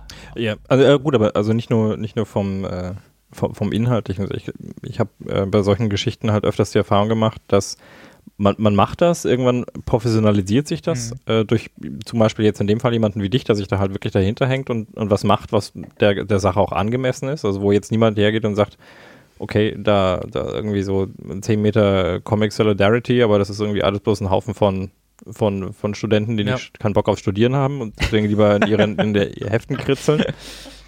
Und ähm, also wenn sowas jetzt dann wirklich wieder klappt oder wenn jetzt dann auch Leipzig kommt, ähm, das Schwierige ist halt, ab einem gewissen Punkt und muss man möglichst frühzeitig sagen, okay Leute, ihr habt gesehen, was wir können und das taugt, was wir hier machen, weil wenn ihr das jetzt noch fünf Jahre lang auf dem Level macht, es wird von Jahr zu Jahr schwieriger, da entsprechende Forderungen zu Ja. stellen, weil man sich natürlich auch dran gewöhnt. Das ist ja umsonst. Ja, und warum sollte ich denen was zahlen? Und wenn man jetzt dann im nächsten Jahr zumindest sagt, okay, was weiß ich, sorgt für Logis, weil ihr wohnt ja auch nicht in Leipzig umsonst, Mhm. wahrscheinlich. Ich glaube, glaub, es gab, also ich, ich glaube, Reisekosten habe ich bezahlt. Es gab irgendein Hostel, was großartig war. Ich weiß nicht, wer es bezahlt hat. Ich glaube, die Buchmesse, glaube ich. Oder irgendein Sponsor. Okay. Ähm, also das gab es schon. Aber klar, ähm, mehr. Also irgendein, irgendein Incentive. Ja. Also ich finde ja, ein fünfstelliger Stand ist schon Incentive. Definitiv. Also, Ja, ich gut, mein, aber- also mehr kannst du nicht verlangen. Also ich meine, Ja, gut, aber die Frage ist nämlich dann wirklich dann doch irgendwie, die Buchmesse ist so groß, wie viel hat die wirklich davon, dass die Comic Solidarity da ist? Also Also irgendjemand muss die Nazis. Ich würde halt eher sagen, vielleicht noch mehr Bühnenslots auf den großen Bühnen, nachdem man gesehen hat, dass es funktioniert zum Ja. Beispiel. Ja klar, ja oder sowas. Ich meine, das Ja. ist ja auch, also es geht ja jetzt nicht nur um Geld, sondern es geht ja einfach darum zu sagen, okay, das, äh, dem wird auch Rechnung getragen. Oder, oder, kriegt, oder kriegt man es irgendwie hin, dass, dass alle sind da, Arte, ZDF, Dreisat, und die, da ist, wird der. werden gezwungen, ein Feature zu bringen. Ja, nein, also da sitzt ja irgendwer auf diesen Couches und stellt ist ja irgendein Buch vor, da kann, da kann sich aber von uns einer, auch einer auf Gerade der von Couch Arte setzen. ist das ja auch nicht weit weg. Ja. Also Arte macht ja oft genug auch was mit Comics. Ich meine, Genau. da- klar natürlich auch durch den großen französischen Ja. äh, Part bei, äh, bei Arte. Also da ist das ja jetzt überhaupt nicht aus der Aber nächstes Luft Jahr, ist, gegriffen. nächstes Jahr ist Georgien. Comic aber Arte ist doch bestimmt trotzdem da. da kommt dann das georgische Arte. Da gibt's keine Comics in Georgien, da gibt's nur Kartoffeln. Irgendwelche Comics es da schon Das ist geben. jetzt schon ein bisschen rassistisch, oder? Du hast so angefangen. Ich hab weiß überhaupt gesagt- nichts von Georgien. Ich habe nur Vielleicht gibt's gesagt, da nicht mal Kartoffeln. nur gesagt, dass nächstes Jahr das Französische gar nichts mehr bringt. Das war dieses Jahr aktuell, Mhm. aber nächstes Jahr ist um das Französische bei Arte und dass Frankreich nun mal auch ein starker Comicmarkt ist. Das hat jetzt nichts damit zu tun, dass Frankreich auch noch Gastland auf der Buchmesse war. Na gut. Arte ist so oder so da. Ah. ich glaube dir. Irgendwas. Ach ja, genau, aber was eigentlich uns ja jetzt vor der Tür steht, ist erstmal ähm, der Comic-Salon Erlangen. Und ähm, da Geht ihr hin? Ich, ja, geht ihr hin? Ich glaube, ich bin ja immer da. Frag mich mal, ich bin immer da. Und zwar auch schon immer. So ein sogenannter Allesfahrer. Oder Was ist denn dann alles? sagt man das beim Fußball, sagt man das. Aber das ist eigentlich falsch, weil das sind die, die halt auch nach Georgien fliegen, wenn da der Club spielt. Nachdem wir gebürtige Erlanger Ja, sind und ja. äh, ich schon mein Leben lang Comicleser bin, bin ich auch schon immer auf dem Comic-Salon. Genau, das Besondere auf dem nächsten Comic-Salon ist ja, dass die Heinrich-Lades-Halle renoviert wird und darum alles in einer Zeltkonstruktion sich abspielen muss, ähnlich wie in Angoulême. Ähm, was, glaube ich, alles noch sehr vage ist. Weiß jemand, wie die nachher aussehen wird? Nein. Wie ihr gerade schon sagt, ist noch ein bisschen vage. Also Ja. ich, ich weiß wenig und wir haben im September oder wir haben, wir, glaube ich, mal angeklopft und gesagt, ähm, übrigens, wie sieht das eigentlich aus? Wir, wir hätten gerne ein Wörtchen noch mitzureden. Und ich sagte, ja, wir machen im November einen Termin, irgendwie, wir wissen, also die haben selbst voll Stress, weil auch irgendwie, da ist dann irgendwie ja immer Bergkirchweih eine Woche vorher und da Ja. müssen wir die Zelte aufbauen und also super nervig. Aber da wollen wir auch dann sagen, hier, ähm, wenn es jetzt alles so ist mit den Zelten und Comic Solidarity und guck mal, was wir auf der Frankfurter Buchmesse gestemmt haben, gibt uns vielleicht einfach ein ganzes Zelt oder und dann sind da alle Indies drin und dann ist es vielleicht voll der Publikumsmagnet mit so einer Kleinkunstbühne auch und so, dass man da auch gesammelt halt auftritt. Mhm. Das ist jetzt unsere nächste Idee. Ich weiß nicht, ob ich das hier öffentlich sagen darf. Ja, warum nicht? Darfst du bestimmt. Das- Also, Ich weiß nicht, ob es dazu kommen kann. Die Gespräche gab es halt noch nicht. Die sind aber auch gesprächsbereit. Natürlich in Erlangen, das sind ja super nette Leute. Und ich hoffe mal. Die haben sogar uns ein Zimmer Ja. gegeben. die haben sogar uns ein Zimmer gegeben. Ja. Also ich denke, keine Ahnung. Wir Also sollten wir, wieder eins haben. wir wollen da eigentlich. jetzt eigentlich in die Vorgespräche, nachdem wir den Luxus haben, auch vor Ort zu sein. Ähm, das klang jetzt so, Entschuldigung, ich wollte nicht unterbrechen, das klang jetzt so, als hätten die uns irgendwo untergebracht. Also die haben uns kein Zimmer gegeben, in dem wir gewohnt hätten. so, ja. Die haben sogar uns ein Zimmer bezahlt. Also sowas Ich wollte gerade sagen. Ja, wir haben zu Hause geschlafen, wir hatten nur einen Raum. Wir, nein, wir hatten ein in dem äh, unser Zimmer im Equipment Transmar, gelagert haben. Transmar, nee, das ist nicht mehr das Transmar, oder? Das Hotel direkt daneben ist wahrscheinlich schon seit Ewigkeiten. Nee, das, war, das ist ja, das ist ja, war ja auch immer noch Teil der Ladeshalle. Also wir haben das Gebäude ja nicht verlassen. Also wir waren da in dem, in dem Pressetrakt, äh, das ist aber trotzdem das Hotel, glaube ich. Also das ist ja ein so ein Klotz. Also da ist das, das sind die, das waren so, ähm, Also wir hatten ähm, so Künstler, Künstler- Künstlergarderobe, äh, genau, für, von der Ladeshalle. Ähm, also auch Comic Gate war da mit, ähm, Hm. mit ihrem ganzen Pressestab da gesessen und so. Ich glaube, es war Comic Gate. Oder jemand da so in der Richtung. Und ja, nee, das war so eine Künstlergarderobe mit so einem kleinen Kühlschrank und, und einem Bett und so. Minibar. Ja, ja, genau. Butler. gar nicht. Und eben auch zu dem, dem äh, einem Lautsprecher, wo immer die Durchsagen auch durchkamen, was unseren Plan, dort Interviews zu führen, ein bisschen im Wege stand. Aber wir haben den Raum trotzdem sehr gut Das ist genutzt. halt Atmo. Wir haben ein Interview Die, durch, genommen. äh, die Stimme auf dem Comic-Slang ist das Allerbeste. Bei jedem, bei jedem Comic-Festival sagen wir immer, auch auf der Frankfurter Buchmesse haben wir irgendwann zu einem gewissen Zeitpunkt zueinander gesagt, "Ah, es fehlt irgendwie die, die Stimme, die irgendwie was durchsagt. Irgendwie fehlt das. Ja, die Stimme ist Kult, das ist absolut richtig. Liebe Grüße an dieser Stelle. An die Stimme. Stimme. So, okay, Aber- also wir gehen auf den Comics. Wir wissen aber nicht, wo es ist. Und es ist eher ein Comic-Zelt. Comic-Zelt statt. Also ich war ja schon mal in Angoulême tatsächlich, ähm, was auch in Zelten stattfindet. Also Angoulême ist ja die, ein, ich weiß nicht, ob es die größte, aber die prestigeträchtigste Comicmesse in Europa auf jeden Fall. In Frankreich. Und ähm, da waren wir mal als Gäste nur. Schon, glaube ich, ich habe letztens mit Schock festgestellt, dass es, glaube ich, schon vier Jahre her ist. Ähm, und ähm, das ist halt eigentlich nur in Zelten. Und das sind halt so super krasse moderne Zelte, wo du gar nicht mehr merkst, dass du im Zelt bist, mit so Abluft und Holzboden und alles. Mhm. Ich erwarte nichts Geringeres von der, von der Stadt Erlangen. Ich bin sehr gespannt, weil ich, ich habe es ja, ähm, ich habe ja letzte Woche auch beim, beim Comic Buch Club erzählt. Also ich, da, dadurch, dass ich ja aus Erlangen bin und schon so lange auch Comic ähm, bin, kenne ich noch die Zeiten, als der Comic Salon eben noch nicht in der Ladeshalle Mhm. war ähm, und tatsächlich in einem, in einem Zelt auf dem, auf dem Schlossplatz. Mhm. Und zwar, also das war natürlich alles noch viel, viel kleiner damals. Dementsprechend hat auch ein Zelt auf dem Schlossplatz gereicht. Beziehungsweise es wurde dann noch der, der Redutensaal dann dazugenommen beim Theater. Und das war es dann aber auch. Und das für die Schloss Park wäre doch geil. Eigentlich. Schloss, Garten? Schlossgarten. Schlo Schlossgarten, okay. Ja, also die Dimensionen, die der Comic Salon mittlerweile angenommen hat, da reicht natürlich dann dieses Zelt auf dem, auf dem Schlossplatz nicht mehr und der Redutensaal. Also ähm, ja, ich bin, ich bin gespannt. Also ob sie sich dann so, so durch die Stadt verteilt dann irgendwie so Stationen irgendwie aufbauen oder doch schauen, das halbwegs zentral zu machen. Mein, Es, es könnte furchtbar werden, aber es könnte auch ziemlich cool ich meine, werden. äh, gehen wir mal davon aus, äh, das ist, das ist jetzt halt so das Zwischenjahr, also dass es dann in zwei Jahren, beziehungsweise ja, zweieinhalb Jahren, dann wieder in die Ladeshalle zurückgeht, wenn dort die, die Umbauten irgendwie abgeschlossen sind. Äh, da muss man jetzt dann halt mal durch. Es könnte ja auch cool werden, also wer weiß es. Also vielleicht ergibt sich dadurch ja wirklich was, was Spannendes Neues, eben mehr in die Stadt reinzukommen, wieder äh, mehr an, an, an, an Laufpublikum auch, wieder ranzukommen. Ähm, das war natürlich auch die, also damals hat es natürlich auch noch keinen Eintritt gekostet, als es, ähm, also es ist, mit Eintritt ging es halt erst los, als es dann schon in die Ladehalle ähm, gezogen war. Also dass dieses Zelt auf dem Schlossplatz noch stand, hat es keinen Eintritt gekostet, konnte natürlich äh, jeder reinlaufen. Das ist natürlich auch nochmal noch so eine, ähm, so eine Hürde zur, zur Berührung mit dem Medium, ähm, wenn man auch noch Eintritt bezahlen muss.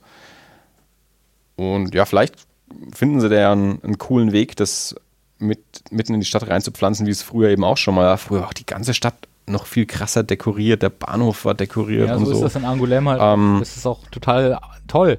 Das ist ja der Witz, wenn man in so einer kleinen Stadt ist. Also Angoulême ist wahrscheinlich kleiner als, als Erlangen sogar. Das ist ja, da- das ist ja der Vorteil. Also das Ja. ist ja das, worunter der Comic, das Comic Festival in München immer leidet. Ja. Das ist in München keine Sau interessiert, wenn da ein Comic Festival ist, weil da, weil das viel zu groß ist und viel zu weitläufig. Und weil die auch an sich viel mehr Sachen haben. Da passiert Ja. ständig halt irgendwas. Und in, in Erlangen ist das halt, ist es ja dann auch nur alle zwei Jahre. Ähm, ist es halt wirklich ein Erlebnis, an dem du nicht vorbeikommst. Also Ja. du kriegst mit, dass, in der, dass fremde Menschen in der Stadt sind. In Ja. München fällt es nicht Nee. auf, dass da über vier Tage nochmal irgendwie, keine Ahnung, ein paar hundert oder tausend ähm, Comic-Messenbesucher da sind. In Erlangen fällt das auf, Ja. wenn da plötzlich äh, die, die deutsche Comic-Welt für vier Tage einfällt. Na gut, es ist halt bergig, war vorher noch. Es ist trotzdem ein Rückschritt eigentlich wieder. Na, also ich glaube, die Erlanger äh, freuen sich, wenn die, die, ich glaube, die Comic-Leute machen weniger Müll und kotzen vor weniger Haustüren als äh, Wir machen mindestens genauso viel Stimmung.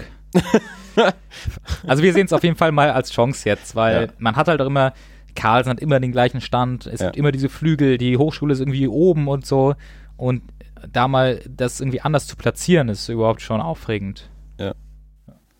also wenn ihr eure Indie-Bühne habt, ähm, wir machen auch gerne mal einen Live-Podcast.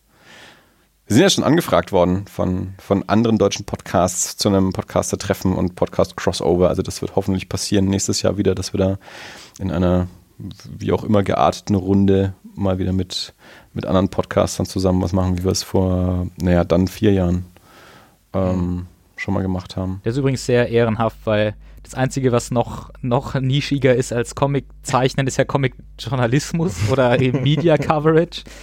Und dass das überhaupt Leute machen, ist Das war echt cool. Also wir haben äh, vor vier Jahren, ähm, also jetzt halt vor drei Jahren, nächstes Jahr dann vor vier Jahren, einfach mal, ich habe alle Comic-Podcasts, die ich, alle deutschen Comic-Podcasts, die ich einfach finden konnte, die ich so herrecherchieren konnte, äh, wo ich E-Mail-Adressen auch gefunden habe, einfach mal angeschrieben und habe gefragt, wer ist denn zum Comic-Song da und wer hat, wer hat Bock, ähm, sich zu treffen und, und zusammen aufzunehmen. Und alle drei haben geantwortet. Nee, wir hatten da echt eine schöne, wir hatten eine schöne, äh, recht schöne Resonanz. Also von denen, die, es gab natürlich welche, die einfach nicht, nicht gekommen sind, die einfach Ja. nicht nach Erlangen gefahren sind, aber von denen, die gekommen sind, ähm, hatten, hatten alle Bock und wir hatten dann, ja, wir hatten Stefan Dinter von, vom, vom Z-Geist, der den es damals noch halbwegs regelmäßiger gab, mittlerweile ja ähm, Glaube ich nicht. schon, schon nicht mehr so richtig.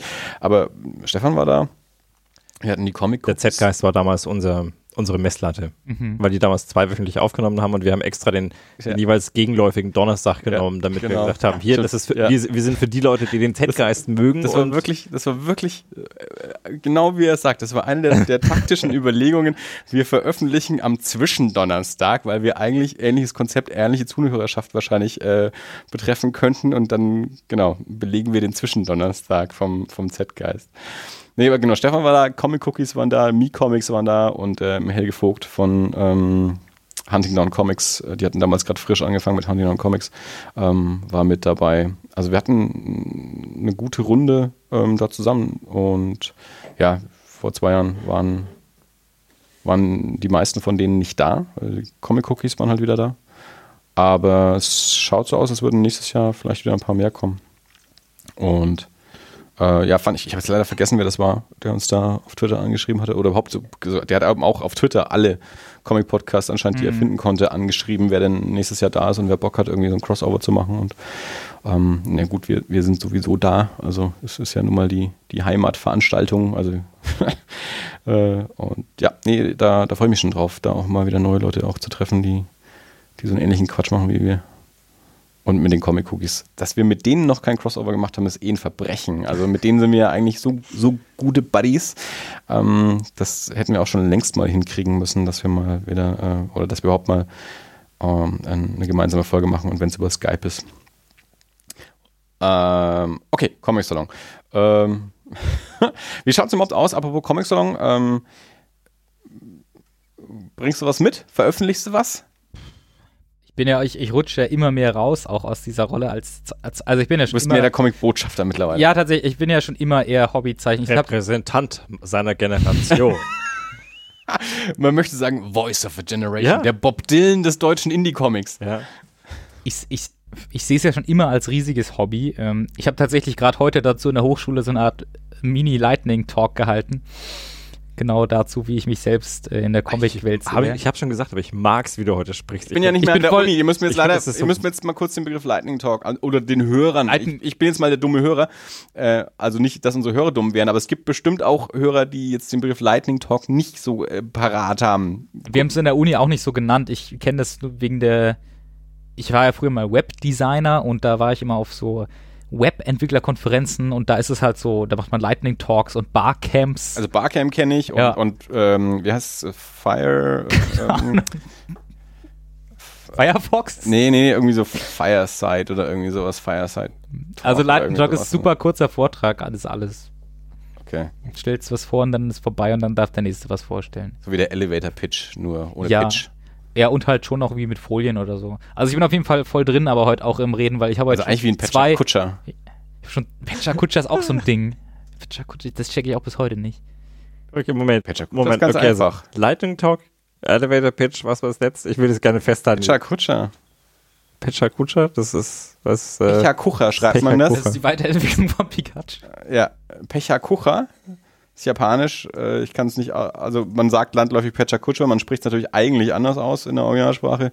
Ähm, haben zwei Architekten ähm, ins Leben ich gerufen. guck gerade auf, auf Wikipedia. Ist eine Vortragstechnik, bei der zu einem mündlichen Vortrag passende Bilder, in Klammern Folien, an eine Wand pro projiziert werden. Was? Das klingt Das ist- jetzt nicht so revolutionär. Das, das ist eigentlich, also es haben zwei Architekten erfunden. Ähm, ich glaube, also eine Frau und ein Mann. Ich glaube, er ist Engländer und sie ist Deutsche. Wenn nicht, ist es andersrum. Warum heißt das die, dann Patcher?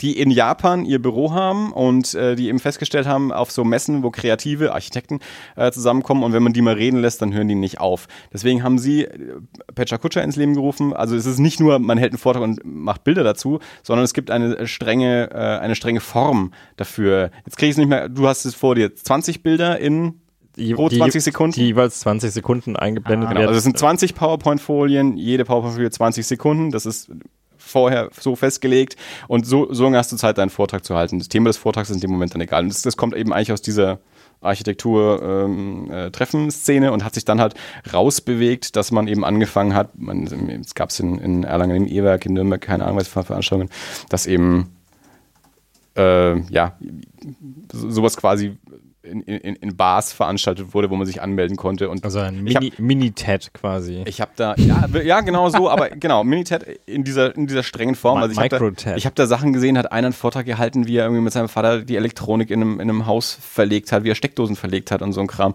Und einer, halt von seinem Urlaub berichtet hat, eine, die einen Vortrag äh, gehalten hat über ähm, Leitungswasser kontra Flaschenwasser und so ein Kram. Ähm, und das, das Schöne an diesen, an diesen Sachen ist immer, egal wie scheiße der Vortrag ist, in was sind es dann? Drei Minuten? 6 Minuten 40. sechs Minuten, in sechs Minuten 40 ist es vorbei und es kommt was anderes dran. Aber ich war dann immer, es gab dann auch mal so eine, ähm, ah, wie hieß das, Nerd, Nerd irgendwas, das war eigentlich das gleiche, auch so nerdy Vorträge, aber ohne Zeitbegrenzung. Und das zieht sich dann manchmal auch ganz, da habe ich ja ganz schön schlimmen Scheiß. Gleiche irgendwie. wie ein Science Slam. Nein, das ist es nicht. Gott, oh Gott, oh Gott. Ähm, Ich, wir machen jetzt seit 112 Folgen diesen Podcast und das ist das erste Mal, dass ich ein Glossar hinzufüge. und wahrscheinlich äh, die, die nicht nachwachsende Generation, äh, für die ist das schon alles wieder längst durch. Die Nicht- snappen ja. Nicht nachwachsende Generation. Naja, wir haben ja vorhin darüber gesprochen, dass dass es keinen Comics-Na- Comics-Nachwuchs gibt. Comic- Comic-Nachwuchs gibt. Ähm, weil die keinen Patcher Kutscher mehr kennen. Die Ja. snappen nur noch. Das ist Okay, eigentlich der ideale Aufhänger für was anderes, aber eigentlich war ich noch mittendrin ja in, in deiner Beantwortung deiner Frage.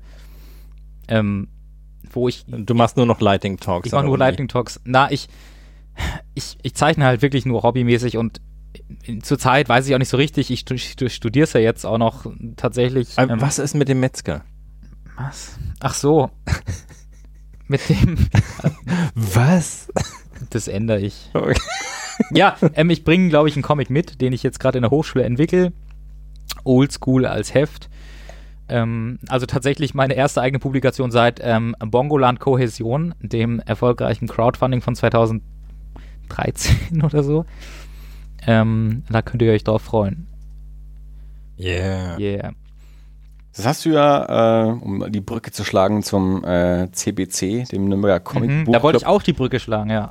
Hast du ja, ähm, also wir haben das tatsächlich in der letzten Folge eben äh, kurz angerissen, dass du da dein, dein Mock-up ähm, Heft mitgebracht hast, äh, deine Thumbnails äh, oder wie auch immer, äh, und das dort in, in einer, einer Runde kreativer äh, Menschen und Meinungen äh, präsentiert hast und wahrscheinlich ein Barcamp. Feedback, Feedback äh, geholt hast zu, zu deinem aktuellen Stand.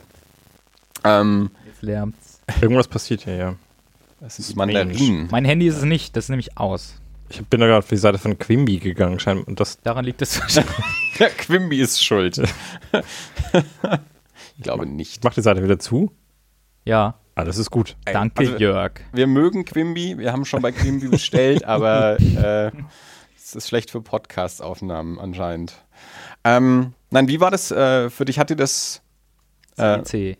wie hat, hat dir das, ähm, wa- was hat dir das gebracht? Äh, die, die Diskussionen, die da entsponnen sind, da waren ja sehr kontroverse Meinungen teilweise auch. Ähm, was, ja, da haben wir ja auch letzte Woche schon kurz angesprochen. Es ging dann um, um eine, eine Seite, wo es darum ging, eine Fraktion hat gesagt, weniger Panels, eine Fraktion hat gesagt, Mhm. nee, das passt so oder ich vielleicht mehr Panels und so. Ähm, wir haben da nicht viel drüber gesprochen. Aber nee, was, was, äh, mich, mich würde eben interessieren, also du hast es ja mitgebracht, um dir diese Meinungen Mhm, einzuholen. Jetzt hast du also Meinungen dazu bekommen. Ähm, was nimmst du davon jetzt mit?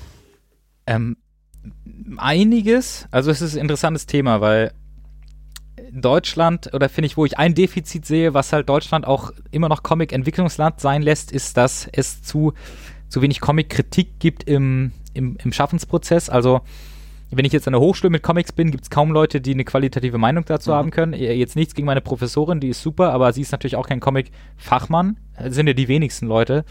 Und halt mit Leuten zu reden, die wirklich in der Comic-Materie drin sind. Und da gibt's Redaktionelle Betreuung. ja, da gibt's wenige. Also es gibt, es gibt sehr wenig Leute, zum Beispiel wie den Ben, ähm, der wirklich tief reingeht in, da ins Storytelling.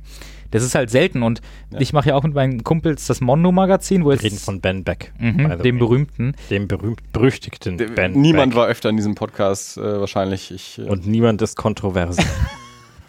Polarisiert mehr als Ben Beck. der hört uns auch nicht an. ist so. ähm, ähm, auf jeden Fall, also ich mache ja mit meinen Kumpels auch das Mondo-Magazin. Wir sind kommt die sechste Ausgabe und wir haben schon oft gesagt, damit wir auf die nächste Stufe kommen, müssen wir eigentlich unsere Geschichten gegenseitig mal irgendwie gegenlesen, bevor wir einfach was drucken. Ja. Und wir packen das nicht, weil wir auch zu dezentral arbeiten. Aber das ist eigentlich zu wenig in Deutschland und darum wollte ich das jetzt wirklich mal Dieses, aktiv. dieses Internet ist ja der heiße Scheiß, habe ich gehört, Mhm. für sowas. Der eigentlich gar nicht. Also man muss wirklich eigentlich, finde ich, mit einem Blatt Papier vor sich sitzen, sonst kann man es schlecht besprechen. Oder ich habe es noch nie anders probiert. Aber also, Also, an sich, ich, ich glaube auch, ähm, also an sich ist es natürlich sehr einfach, dass man sich übers Internet dann Sachen hin und her schickt und so. Aber ich glaube, es, man macht es halt einfach mehr, wenn man einfach wirklich zusammensitzt und miteinander diskutiert, als ich schick dir mal was, ja, ich schaue es mal an, ja, ich schreib dir mal was Mhm. zurück, ja, ich lese es dann mal, ja, ich schreib dann auch mal wieder was zurück und so. Und dann verfliegt das, glaube ich, leichter, als wenn man eben da sitzt und wirklich. Das hast du ja gesehen letzte Woche. Also da wird es dann auch schnell hitzig. Und das ist, glaube ich, produktiver und spannender als, ja, ich guck dann mal. Ja, es hat mir gut gefallen und es gefällt mir vor allem gut, dass es halt jetzt wirklich hier in, in meiner Stadt, wo ich lebe, halt wirklich auch Leute gibt, die Kompetenz haben in dem Bereich. Das ist, äh, das kann man nicht zu gering schätzen. Also, also Austausch mit anderen Künstlern ist immer das Allerbeste, wenn man sich wirklich professionell weiterentwickeln will. Ich glaube, das hast du, ähm, das du absolut richtig, glaube ich, auch gesagt. Ben war schon häufig hier und mit Ben kann man immer hitzig diskutieren. Und auch wenn wir keine Mikrofone haben, diskutieren wir hitzig miteinander. Und das genieße ich auch immer sehr. Also wir sind, wir sind, glaube ich, selten einer Meinung. Manchmal sind wir einer Meinung, aber halt häufig auch nicht. Ähm, Letztes Mal habe ich und war ich mit Ben total konträr. Das war sehr ungewohnt, weil im Normalfall sind im Ja, Normalfall ja. ist das so, ja, setzt Andi und Ber- äh, Ben an einen Tisch und packst das Popcorn auf Aber und ben, ben, hat, ben hat aber auch schon gesagt, irgendwie sowas, ich weiß gar nicht, was das ist, aber der Andi zieht das immer so aus mir raus. Ich weiß nicht warum. das passiert einfach irgendwie, wenn wir zusammen sind, dass er irgendwie, weiß ich auch nicht, sich verteidigen will oder sich angegriffen fühlt oder, keine Ahnung, äh, wild mit mir diskutiert, weil er einfach anders tickt. Aber das, das äh, wird super spannend und wie du auch sagst, äh, der, der hat eben dann auch, der hat ja nicht nur eine Meinung, der hat ja die, die Wahrheit aus seiner Sicht jedenfalls. also er vertritt es jedenfalls so. Ähm, und Ja, kann also ich, so sagen, ja.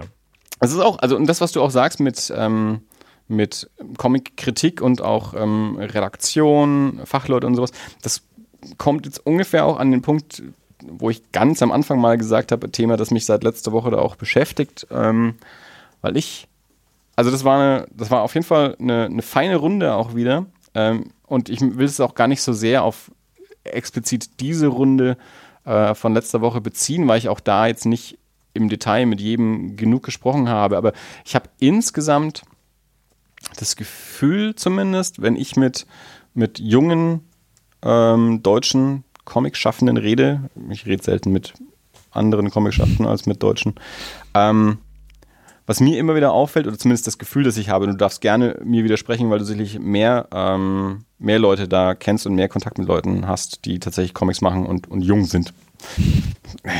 Nein, ich habe, ähm, mir kommt es immer ein bisschen so vor, als ähm, wären Comic-Schaffende, junge, junge Comic-Schaffende nicht so versiert in, in der Historie. Also die haben nicht so viel gelesen.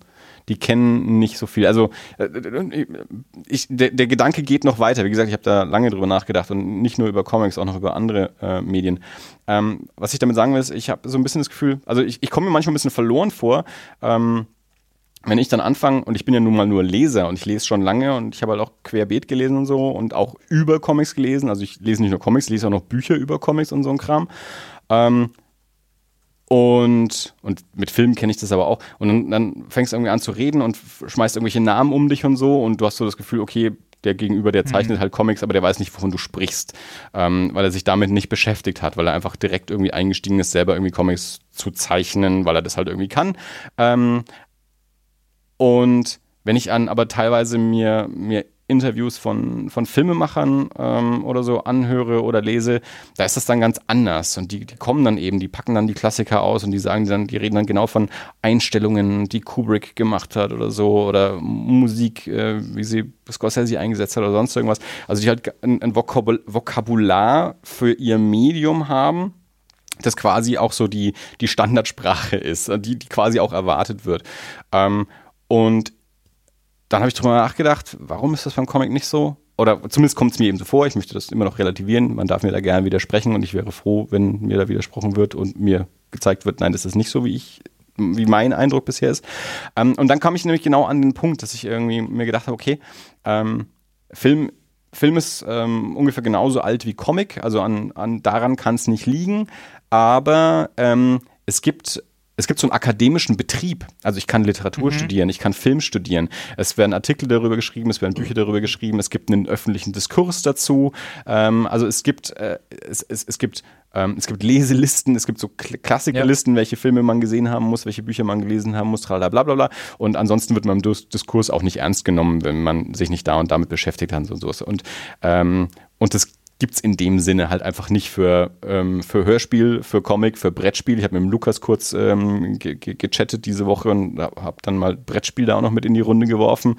Ähm, äh, das, das sind dann eben so Sachen, äh, wo es einfach so keine, keine definitiven Klassiker gibt, sowohl, also natürlich gibt es Klassiker, was, was Werke und Künstler angeht, äh, aber, ähm, aber es scheint trotzdem glaube ich, nicht so zu sein, dass man als junger Comic-Künstler, wenn man anfängt, äh, sich vorher erstmal den kompletten Möbius irgendwie so reingekloppt hat oder so. Ja. Ähm, und, und ich persönlich fände es gut, weil, weil das so mein Zugang zu dem Medium halt auch ist, dass ich dann immer, und das ist ja nicht nur bei Comic äh, so, sondern das ist bei mir irgendwie so bei allem so, dass ich dann immer auch die, die Historie begreifen will und schaue, wo kommt es denn her und wie hat sich's entwickelt und, und wer sind so die Klassiker und, und wer hat was geprägt und wie hat sich da was entwickelt und so, weil ich das einfach super spannend finde und ich auch häufig das Gefühl habe, dass Künstler egal in welchem Medium, das eben auch so betreiben, dass die die spannenderen Sachen machen. Also dass die, die nicht so nur so aus sich heraus, aus sich heraus, sondern auch aus dem Medium heraus und der Geschichte des Mediums heraus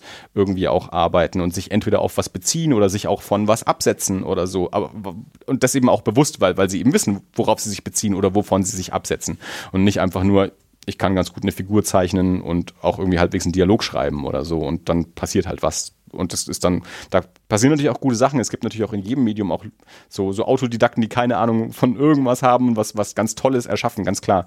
Ähm, so, jetzt darfst du mit mir sprechen. Du kannst jetzt sagen, alle Leute, die du kennst, sind voll versiert in Comic-Historie. Also ich, ich finde es auf jeden Fall interessant. Ähm, äh, ja, hast zum Großteil wahrscheinlich auch recht.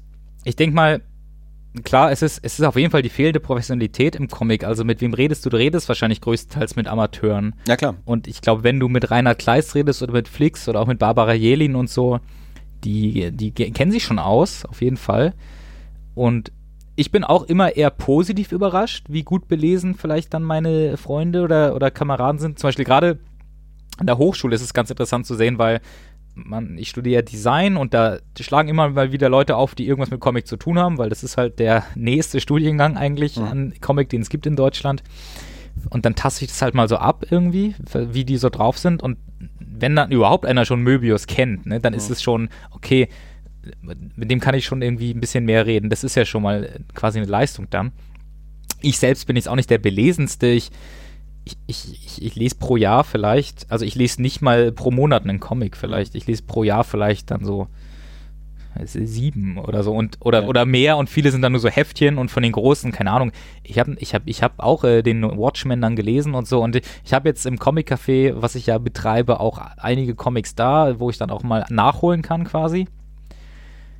Und klar ich glaube viele von den Künstlern gerade von den Jungen sind halt die probieren sich erstmal aus, die machen halt erstmal irgendwas und gehen das viel spielerischer an als, als jetzt vielleicht Filmemacher, wobei die Hürde ja auch viel niedriger ist. Also, um einen Film zu machen, brauchst du erstmal genau. heutzutage nicht mal mehr so. Kannst vielleicht sagen, warum ist die Qualität bei YouTube so schlecht, keine Ahnung, ähm, aber du musst gar nicht so viel können, um ja. Und für das, Comic halt gar nichts eigentlich. Du musst gar nichts können für Comics. Das war auch so ein Punkt, auf den ich dann gekommen bin. Das ist natürlich ja. auch, also du kannst einen Comic alleine machen ja. und ähm, auch auch quasi. Du brauchst nicht mal einen Computer, um ja, Comics zu machen. Du brauchst, du brauchst kein Geld und du ja. brauchst keine anderen Menschen. Und das ist bei einem Film dann, selbst wenn du mit, mit dem iPhone irgendwie ähm, einen Film machst, du brauchst trotzdem immer noch irgendwie zumindest ein paar Leute. äh, also du musst dich irgendwie mit anderen Leuten auch noch ähm, auseinandersetzen und ähm, im Zweifelsfall hat dann davon vielleicht auch schon mal jemand einen Film gesehen und so.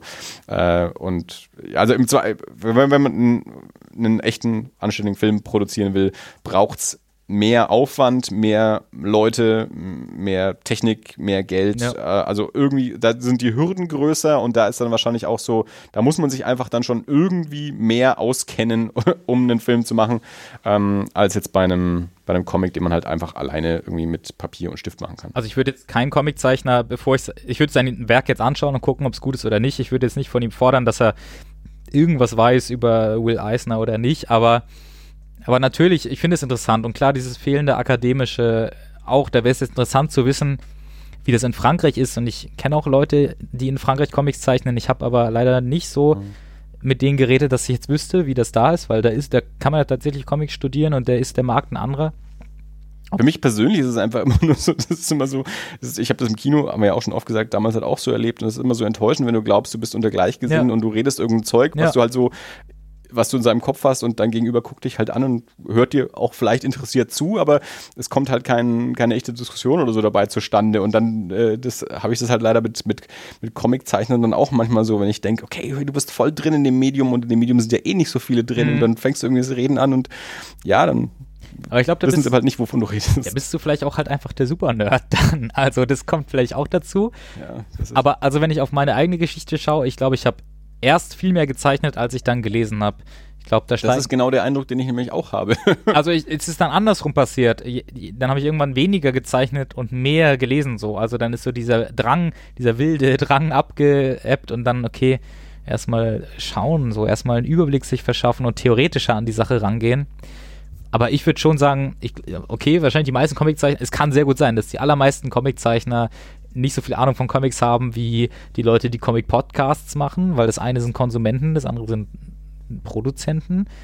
Und ein, ein guter Konsument konsumiert ja auch viel, sonst, sonst wäre wär er nicht in der Lage, Kritiken zu üben und so. Also ein, Literaturkritiker wird wahrscheinlich auch mehr gelesen haben als ein Schriftsteller. Keine Ahnung, ich weiß es nicht. Ähm, aber ich bin schon immer, ich bin schon immer zufrieden, wenn überhaupt so ein bisschen, also wenn ich, ich habe das auch immer wieder, dass ich irgendwo mit anderen Zeichnern und Künstlern bin, wir setzen dann irgendwie zusammen, worüber redet man jetzt? Und wenn dann, wenn man dann sieht, okay, also ich habe eigentlich die gegenteilige Erfahrung. Ich gehe eigentlich mit gar keiner Erwartung ran. Ich gehe da mit der Erwartung ran, okay, wir zeichnen alle Comics, aber wie viel Wissen ist denn da? Das heißt jetzt auch nicht, dass ich viel Wissen hätte. Ich habe auch nur ein bisschen Wissen und aber wenn die anderen das dann spiegeln jedenfalls oder auch erweitern noch, dann ist es schon mal eigentlich was Schönes. Aber ja, lest mehr Comics. Keine Ahnung, das, Das gilt ja generell für alle. Das ist, egal, Also ob man Comics ja. schafft oder nicht, äh, lest mehr Comics, gilt sowieso immer. Ich bin mittlerweile auch, also ich lese auch nicht mehr, bei weitem nicht mehr so viel wie, ähm, wie früher. Es, äh, Zeit. Zeit wird auch, bin- Zeit wird tatsächlich nicht mehr, wenn man älter wird. Ich bin jetzt im Rahmen von meinem Studium auch mehr denn jeder Meinung, also, also wenn du irgendwas konsumierst und sei es irgendeine ähm, Kochrezepte, das, aber da ist es eine sehr spezielle Meinung, die ich ha auch habe, glaube ich, ähm, dann, dann ist es erstmal was Produktives. Aber ich bin auch jemand, der merkt sich jeden Scheiß und der hat wie so ein Register im Kopf und, und geht sehr wissenschaftlich durch die Welt und hat sehr viel Allgemeinbildung, ohne, ohne jetzt zu prahlen oder so. Also ich finde, Allgemeinbildung ist nichts, was irgendwie nützlich ist, wirklich. Oder jemand, der keine Allgemeinbildung hat, kann trotzdem mir überlegen sein in alle möglichen Sachen. Aber ich finde halt, je mehr du weißt über die Welt und sei es, weil du ein schlechtes Buch gelesen hast, ähm, das aus, aus, äh, dann ist es so größer als dein Pool, aus dem du zehren kannst. Ja. Aber es gibt genauso viele Leute, die sagen, äh, befrei dich von dem Schrott irgendwie, mach deinen Kopf frei, mach äh, Yoga, Meditation, entgeh dieser Datenflut und geh eher deinen Gefühlen nach. Also es sind vielleicht auch verschiedene, verschiedene Konzepte von Kreativität vielleicht. Sehr gut. Man kann auch meditieren und äh, lesen. Ja. ja. Ja. Ja, nee, war nur sowas, weil es, es Ist interessant. hatte mich eben beschäftigt und dann kam noch hinzu, ähm, ich habe den, den Newsletter von Brian Keane abonniert. Brian Keane ist ein amerikanischer ähm, Horrorautor. Ähm, auch so der, also nicht mehr, ja, der ist jetzt was, äh, 50 ist er jetzt gerade geworden, also jetzt nicht mehr die junge Generation, ähm, so die, die mittlere Generation jetzt halt. Und der hat jetzt nämlich gerade eine, eine neue Kolumne angefangen, eine, eine ähm, monatliche, weil der halt viel mit, mit jungen Autoren auch zu tun hat und auch sagt, er stellt fest, die, die kennen ihr Genre nicht. Also die kennen halt, die kennen mich, mit, die haben halt Vielleicht auch andere Sachen. die haben halt meine Bücher gelesen, ähm, wie sie aufgewachsen sind, ähm, aber kennen so die, die Geschichte des Genres nicht mehr und wissen halt nicht, dass die Idee, die sie haben, halt schon mal jemand anderes auch äh, irgendwie anders verarbeitet hat und so und da könnten sie mal hingucken. Jedenfalls ist auch egal, jedenfalls hat er ist eben der Meinung, ähm, als äh, wichtigste Pflicht als Autor ist erstmal Leser sein, äh, alles lesen, so ähnlich wie du es auch gerade gesagt Mhm. hast, auch äh, wirklich querbeet, nicht jetzt nur die Klassiker, sondern auch eben mal ein bisschen tiefer graben und auch mal in der Vergangenheit ein bisschen weiter zurückgehen.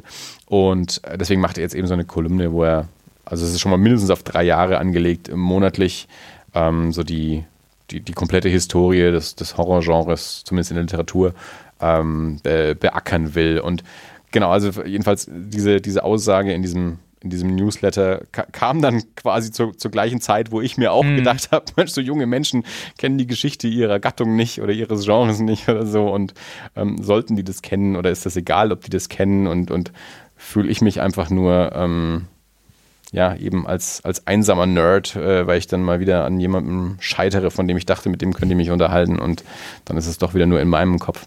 Ich glaube, man kann es auch wieder hochprojizieren. Also früher gab es ja auch die, die Maler, die dann die ganze Zeit Michelangelo nachmalen mussten und dann irgendwann gesagt haben, äh, mir reicht's, ich mache jetzt Expressionismus so und es war dann großartig.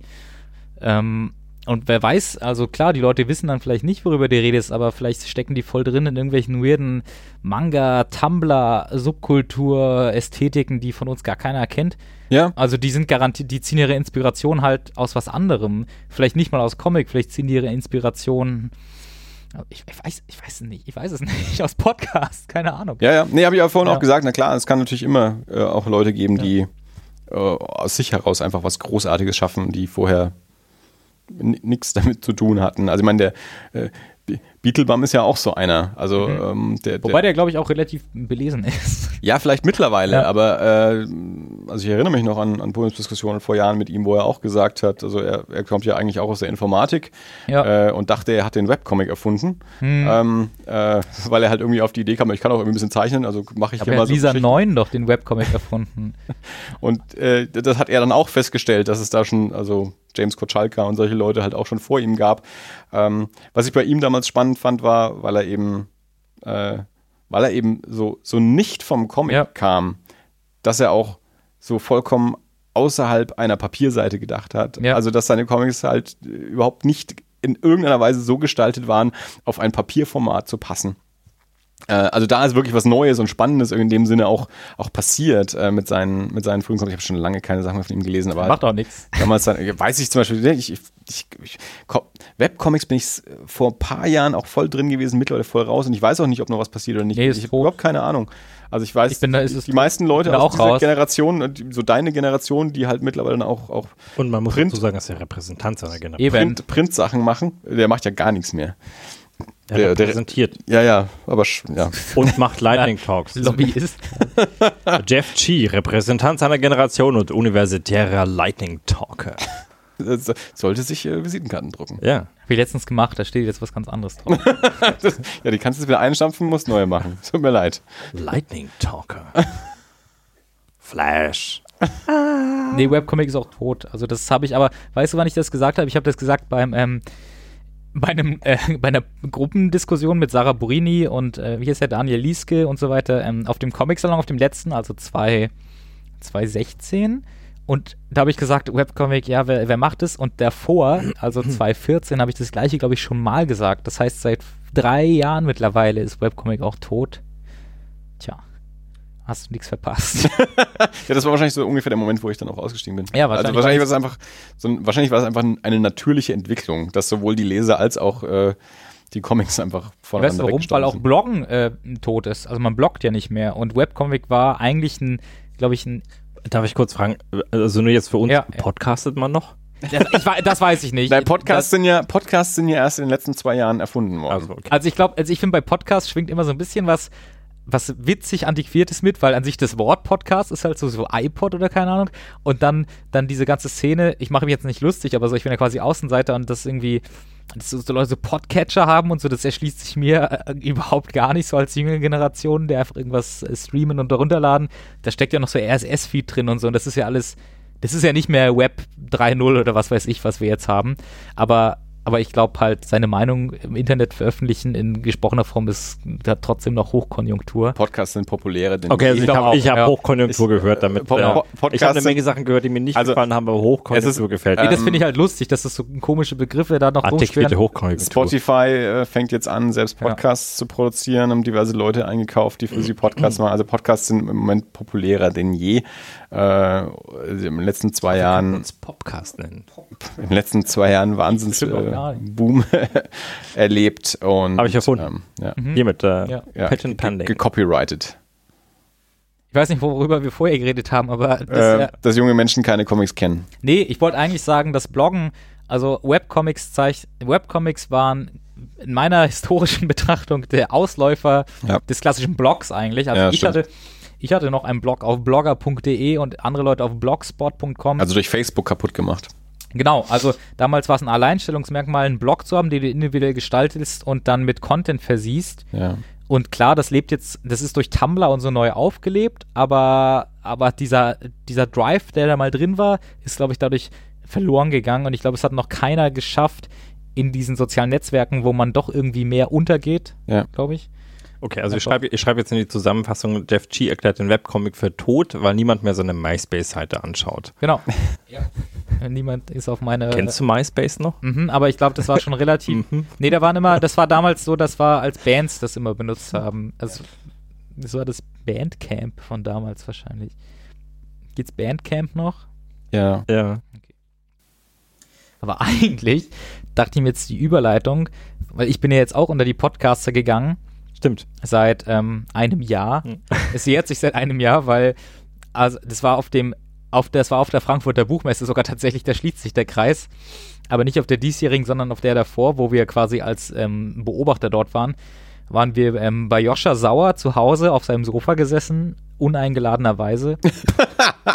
Aber er war da, oder? Er war da, er, das war so eine Art Party, wo wir nicht eingeladen waren. Also es war so eine Art Einbruch. Ja, man sagt Party crashen heutzutage. Und ähm, wir, wenn ich sage wir, dann rede ich von mir und meinem guten Kompagnon und Kumpel Tim Gätke, früher bekannt als Doppel-Tim. Und wir saßen dort und wir waren der Meinung, wir müssen, wir müssen, wir müssen einen Podcast machen über die drei Fragezeichen. Das geht nicht anders. ähm, und jetzt jährt sich das ein zum ersten Mal und wir haben sechs Folgen aufgenommen. und tatsächlich, das kann ich an dieser Stelle verraten, haben wir die siebte am Sonntag aufgenommen. Aber ich habe sie noch nicht geschnitten. Was macht ihr? Wir, also, wir sind drei Leute, analog zu den drei Fragezeichen. Ich weiß nicht, wie, was eure Beziehung zu den drei Fragezeichen ist. Wir sind, also für Dirk kann ich nicht reden, aber ich bin na, natürlich die Generation drei Fragezeichen. Also in der, also also die, die frühen Folgen sind in Mhm. meiner Kindheit erschienen. Ich bin, glaube ich, halt so zweite Welle drei Fragezeichen, wie Tim auch, die die voll Kassetten geerbt haben vom Onkel oder so und auch komplett drin sind. Also ich bin da auch noch einer der zweite Generation drei Fragezeichen. Mittlerweile ist es, glaube ich, auch nicht mehr so kult, wie es halt damals dann war. Ähm, und es sind Tim, ich und vielleicht kennt ihr ihn, wir, dritter Detektiv ist Markus Richter bei uns, ein der macht auch Podcasts aus Berlin und ist irgendwie bei Radio Fritz auch mal gewesen. So, das ist so ein Podcast-Mensch. Ich weiß nicht, was der noch macht. Markus Richter heißt er. Der macht auch. ich weiß auch nicht. Richter heißt, da ist Bade. Auf jeden Fall. Und er kennt halt die drei Fragezeichen überhaupt nicht und er findet sie auch scheiße. Und ich glaube, Tim hat ihn gefragt, weil er ihn Interessante Ja, Kombination. Tim hat ihn gefragt, weil er ihn kennt und ich glaube ein bisschen, damit wir auf seinen Zug aufspringen können, weil er ist halt relativ erfolgreicher Podcaster eigentlich. Und er ist halt, und er findet das auch super, weil bei uns muss er halt sich nicht um die Aufnahme kümmern und um den Schnitt und so. Er ist halt wirklich nur Gast bei uns. Das ist, glaube ich, eine willkommene Abwechslung für ihn. Und wir besprechen immer eine Folge der drei Fragezeichen. Es ist eigentlich so ein klassisches Review-Format. Und dann meckert er darüber, wie blöd es ist. Und wir versuchen unsere nostalgisch verklärten Kindheitserinnerungen irgendwie in Relation zu setzen. Dann schneide ich so ein paar Schnipsel rein und das dauert dann meistens 50 Minuten oder, oder 70 oder so. Und das ist das ganze Format. Klingt gut. Macht Ja. ihr es ähm, chronologisch oder querbeet? Es, ähm, es, es, gibt, es, gibt ein, ähm, es gibt eine Chronologie, die sich rausgearbeitet hat. Wir haben angefangen mit Folge 1, der Super Papagei. Ähm, dann haben wir das Bergmonster gehört, was Folge 13 ist oder so. Dann haben wir Folge 2 gehört, ähm, der Phantomsee. Und dann wollten wir, weil wir dachten, jetzt haben wir Folge 1, 13, 2 gehört, dachten aber im Rückblick, glaube ich, dass das Bergmonster Folge 16 ist. Also haben wir dann das mal 2 genommen und Folge 32 gehört. Das heißt, der Algorithmus, in dem wir uns bewegen, ist jetzt Chronologie gespickt mit ähm, der vorigen Folge mal 16. also das ist die Folge 1. Ausnahme, am Anfang Ausnahme 13, eigentlich 16. 1, ähm, 13, 2, 32, 3, 48. Das ist. Äh, schon ausgerechnet, wann ihr da an die Grenzen stößt? Also irgendwann Ja. habt ihr wahrscheinlich so einen so einen Mittelpool ausgelassen und nach hinten kommt nichts mehr. bis wir den Algorithmus dann ändern, aber nachdem wir in zwölf Monaten sechs Folgen aufgenommen haben, Ja. haben wir ja genug Zeit, uns da noch Darf ich dir eine. Frage stellen? Wenn, wenn du Kinder hättest und du müsstest ihnen jetzt Star Wars vorsetzen, in welcher Reihenfolge würdest du es tun? Das ist äh, gut, das ist interessant, dass du das auch mich fragst, weil ich bin ja auch jemand, ähm, also ich habe ähm, Episode 1, also die vierte Episode, habe ich im Kino gesehen, da war ich, Moment, Episode 1, also die vierte Episode. So Genau. kannst du das nicht sagen. Das ist kein Dann die- Satz. die vierte- Episode 1 ist nicht Episode 4. nein, es ist aber die vierte Episode. Du meinst den vierten Film. Den vierten der, Film, der, ja. Der erste Okay. Film ist die vierte Episode. Genau, und der vierte Film Boah. ist die erste Episode. Das ist eigentlich total. Mind blown. Ah. Ah, den, also diesen, diesen Film habe ich mit meinem Grundschulfreund Jonas Körbecher im Kino geschaut. Also ich bin eine ganz andere Generation. Und ich habe auch die, ich habe die, ich habe die neue Trilogie zuerst gesehen. Ah. Er ist die Generation, die ihren Kindern gar nicht mehr Star Wars zeigt. Und er ist der Repräsentant seiner Generation. Ich glaube, ich glaube, also, also was man, was man ja durchaus hat, ist, man zeigt seiner Freundin Star Wars. Das ist der, das ist der Vergleich, den ich habe.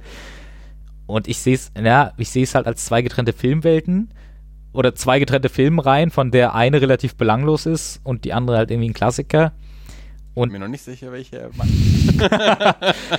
nee, aber also es ist ja, es, also ich bin auch jemand, den kostet es Zeit, einen Film anzuschauen und es ist irgendwie auch fast schon nervig. Und bevor ich jetzt, bevor ich jetzt Episode 1, 2 und 3 mir anschaue, schaue ich erstmal Episode 4, 5 und 6 und wenn dann irgendwer immer noch immer noch drin ist im Universum und mehr will, dann kann er immer noch 1, 2 und 3 und The Clone War- Wars gucken und, und das Extended Universe lesen oder so. Also ich also für mich sind die Episoden 4, 5 und 6 so Klassiker, die ich nicht mal, nicht, nicht mal miterlebt habe, sondern so auf einem Niveau irgendwie wie der Pate oder der mit dem Wolf tanzt, irgendwie als so, so Steel Cases, die mal irgendwie irgendwo rumstehen. Der Pate oder der mit dem Wolf. Ja, genau, zwei, auch sehr, sehr zwei sehr vergleichbare Filme. Die auch ungefähr aus dem gleichen Mhm. Jahr sind. Nicht. Ja, aber es sind halt irgendwie so Klassiker, wo man dann sagt, die sind jetzt, es sind, das sind so alte Filme, die voll gut sind. Und, und das Ich andere, habe schon ewig niemand mehr über der mit dem Wolf tanzt reden den hören. Film nicht mal geschaut, aber ich weiß, ich weiß, das ist ein, ich weiß, dass das ein alter Klassiker ist. Ein alter Klassiker. Ein alter Film auf jeden Fall. Ein alter Klassikerfilm. Ich habe davon schon mal ein Steelbook irgendwo gesehen. Nee, aber so, wann kam denn die Episode, die neue Trilogie ist ja so Nullerjahre und so und Nullerjahre ist ja kulturell der größte. 99, 2002. Das ist ja nur Trash. Also, Also, 1999. wel welches Kulturprodukt überhaupt aus den Nullerjahren hat irgendeinen Wert? Die Matrix, Aber auch das sieht schon. Fight Club. Captain Jack. Ja, aber in Hey, der, oh, Captain Jack. in der, in der Welt bewegen wir uns, wenn Oh wir über Gott. die Nuller reden. Dirk trinkt heute schon wieder viel. Ja, bitte ist noch Wein da. Ja, aber ich Super. weiß nicht, ob ich dir den geben darf. Oh, bitte. Ähm, ich mache eine Mandarinenschale rein. Hat noch nicht mal ausgetrunken. Muss Alter schon. Also ich glaube, ich würde meinen Kindern 4, 5, 6 vorsetzen und nachdem dankbarerweise die neue Trilogie auch ignoriert, dass es 1, 2 und 3 jemals gegeben hat, kann man da auch, glaube ich, dann zeitgemäß besser anknüpfen. Dann, äh, hast du schon mal von der Machete Order gehört? Ich weiß, dass es da die verrücktesten Pläne und Theorien und wissenschaftlichen Arbeiten Also- darüber gibt. Wie, Also- wie ist diese Reihenfolge? Ähm, vier, fünf, Ja. zwei, drei, sechs. Ja. Eins ignorieren wir. Oder eins guckt man dann ganz danach. So. Naja, eins, Ja, ist, also eins die- ist ein Podrace mit. Die Machete Order sagt, eins kannst du, kannst du einfach erstmal komplett weglassen. Wie, ähnlich wie du gesagt hast, kann man dann, wenn man noch dann noch Bock eins hat, kann man eins ich auch noch eins ist zuschauen. dann von den dreien sogar der, der noch am interessantesten ist. Weil ich finde, zwei und drei sind komplett herzlos. Einfach, da ist es dann nur so eine Weltraumschlacht. Und eins, da siehst du jedenfalls irgendwie die Idee und da gibt es diesen Kinderschauspieler und dann wollen sie das so erzählen. Das ist, das ist der, also das ist der Film von den dreien, mit dem ich am meisten noch Weil du da am jüngsten warst, als du ihn gesehen hast. ja, aber die anderen, also Erklärung. den dritten Film habe ich zur Premiere auf dem Geburtstag von Enrico Fairkamp im Kino geschaut. Das war auch ein großartiger Moment. Also, daran kann es, glaube ich, nicht gelegen sein. Ja, wir müssen es auch gar nicht vertiefen. Der Dirk hat da jetzt wieder irgendwas in seinem äh, Ich weiß nicht Weinwahn. mal, wie er drauf gekommen ist. Ja. Weinwahn. Ich weiß, äh, wir, Was soll ich sagen? Dirk? Was? Okay, also Doch, ich weiß, wie du drauf gekommen bist. Du wolltest vom, von meinem ähm, drei Fragezeichen Podcast ablenken. Richtig. Aber Nein, nein, auch- nein, ich nein, wollte nein, nicht, ich wollte- nein, ich wollte nicht drauf ablenken. Ich wollte nicht ablenken. Ich wollte sagen, da kann ja auch ein Ding dahinter stecken. Ja, vielleicht, vielleicht gibt es irgendeinen, also gerade bei drei Fragezeichen, das ist ja eh so mystisch. Vielleicht gibt es da irgendwie so einen, so einen geheimen Code. Ich verstehe es auf jeden Fall. Habt- Was die, die Reihenfolge, in der man die drei Ja. Fragezeichen muss. Ähm, 107, 62.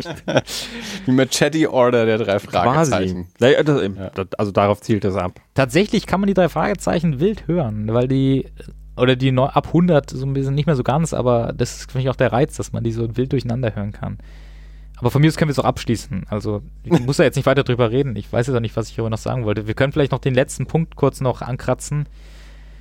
Ähm, dass es einen 24-Stunden-Comic-Tag in Nürnberg geben wird.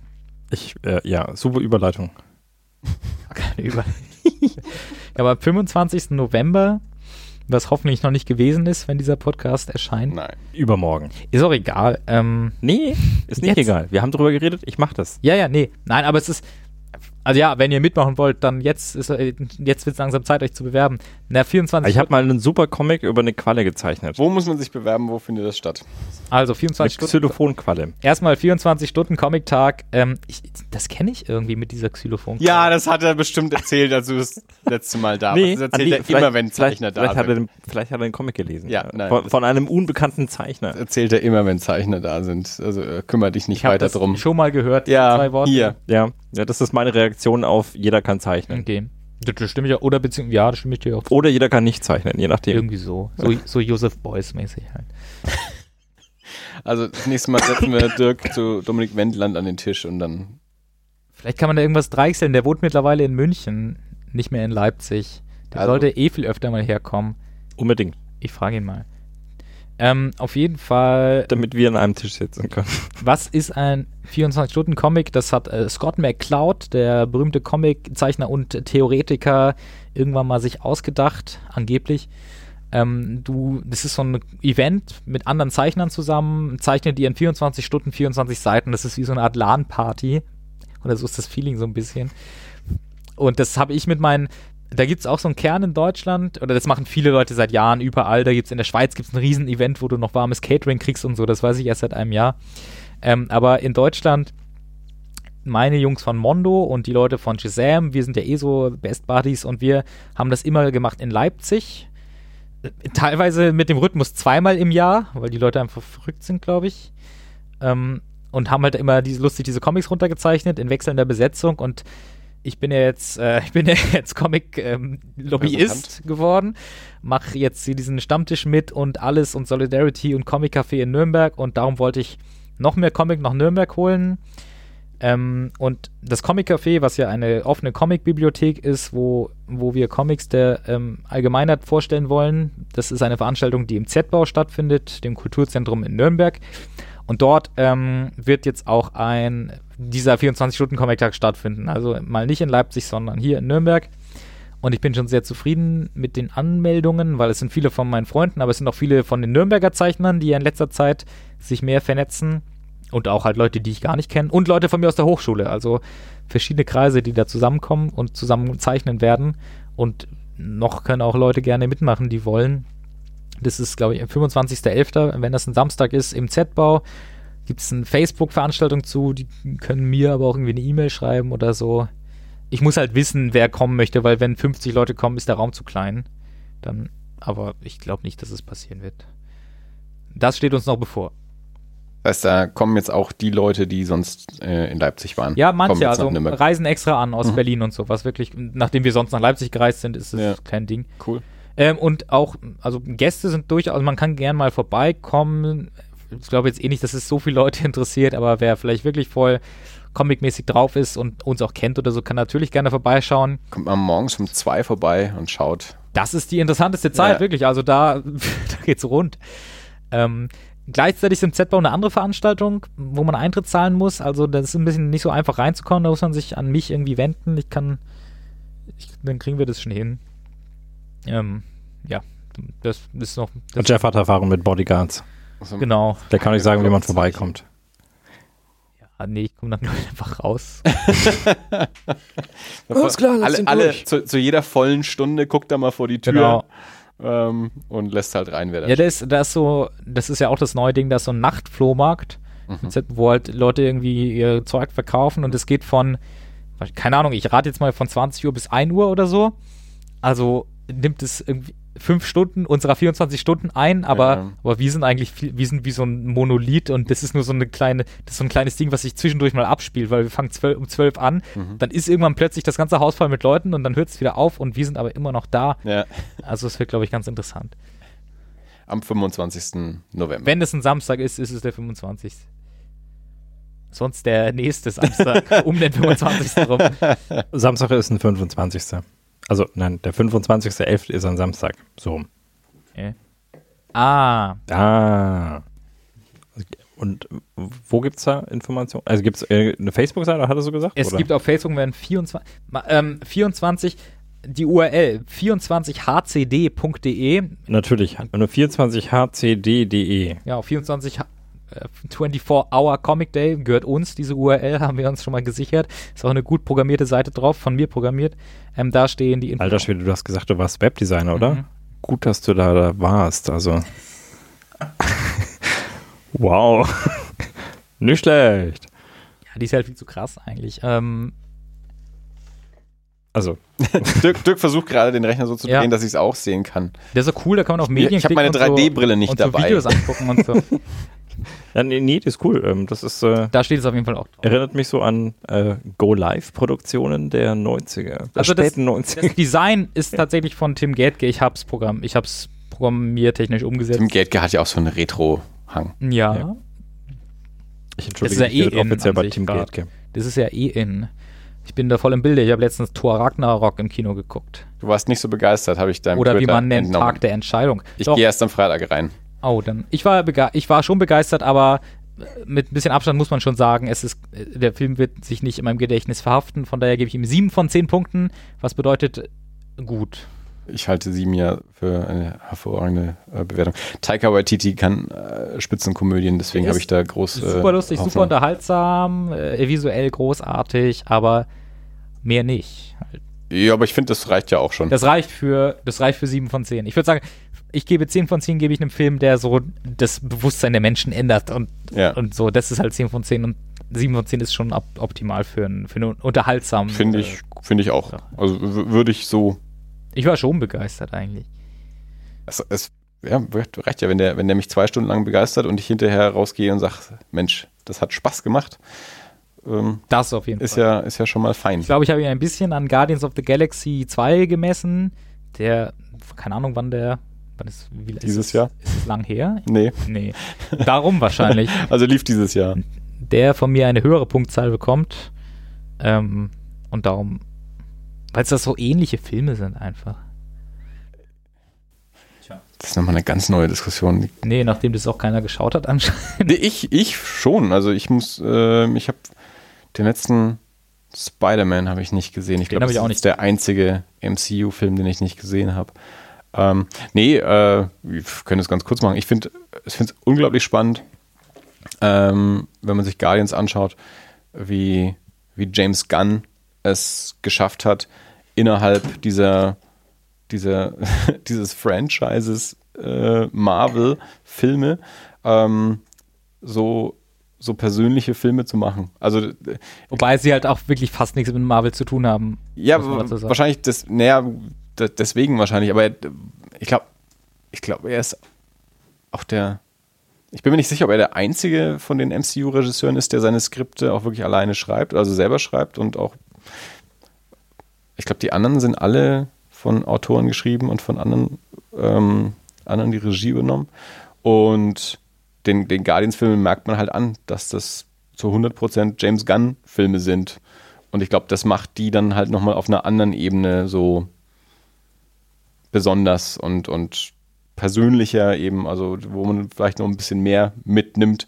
Ähm, also ich, ich mag ja die, die meisten MCU-Filme wirklich gerne als Unterhaltungsfilme, also, aber bei den Guardians merkt man halt immer noch so, dass da doch ein, ein Autor dahinter steckt. Jetzt fällt mir was ein, das ist vielleicht noch interessant. Wie steht ihr eigentlich zu, oder was ist euer Verhältnis zur regionalen, sagen wir, mittelfränkischen Filmszene? Sagt Äh. euch das überhaupt irgendwas?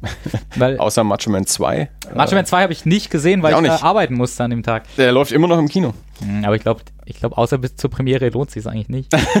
Ich war, die Premiere war ja, äh, als das Fantasy Filmfest auch war, ich war zum Fantasy Filmfest an dem Abend dort. War, war viel los an dem Abend. Ja, ich stecke Ah. da, ich steck da ein bisschen drin. Also, also bei mir in der Hochschule, im Studium Design, äh, macht man auch Filme und ist eigentlich eine treibende Kraft oder die treibende Kraft in, hier in der Region, was Filme oder was jugendliche Filme angeht, Ja. was ich interessant finde.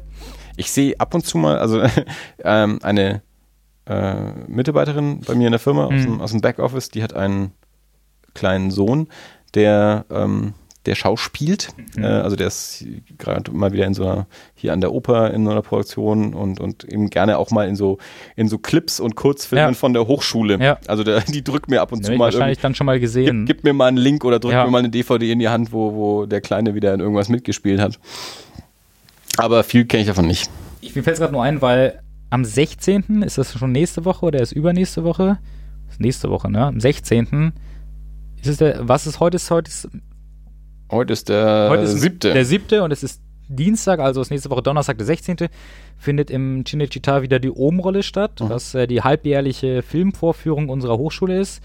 Ich sage das nicht, damit da Leute hinkommen, weil das ist eh schon immer voll und dieser Podcast ist dann noch gar nicht draußen, glaube ich. Aber Mhm. ähm, Doch, ist er wohl. ist er wohl. Ist am 9. raus. Ja, stimmt tatsächlich. Also interessant. Ähm, also da ist ja diese Umrolle im Cinecittà und wer sich eh für Filme interessiert, ich finde es halt immer super spannend. Also ich mache auch keine Filme. Ich kenne halt, mein ehemaliger Mitbewohner hat als war hat nur Film gemacht, der hat auch Design studiert, hat auch seine Bachelorarbeit einen Film gemacht und ich stecke jetzt mittendrin und kenne auch Leute, die das machen. Und die Qualität ist ganz variierend. Das ist teilweise total der Schrott, aber auch Sachen, wo ich denke, krass, das hat ein Student gemacht, irgendwie in einem halben Jahr, unglaublich. Und das finde ich einfach super interessant. Also wenn man sich für regionale Kunst interessiert, ist es vielleicht auch mal was, auch mal was ganz. Das ist ja so ein bisschen der Effekt vielleicht wie von den Leuten, die dann in der Frankfurter Buchmesse zu unserem Stand gekommen sind und gesagt haben, hey, was gibt's hier eigentlich so? Wenn man vielleicht einfach mal dahin geht ins Cinecittà, die Karte kostet 4,50 oder so, wenn es noch welche gibt, muss man dazu sagen.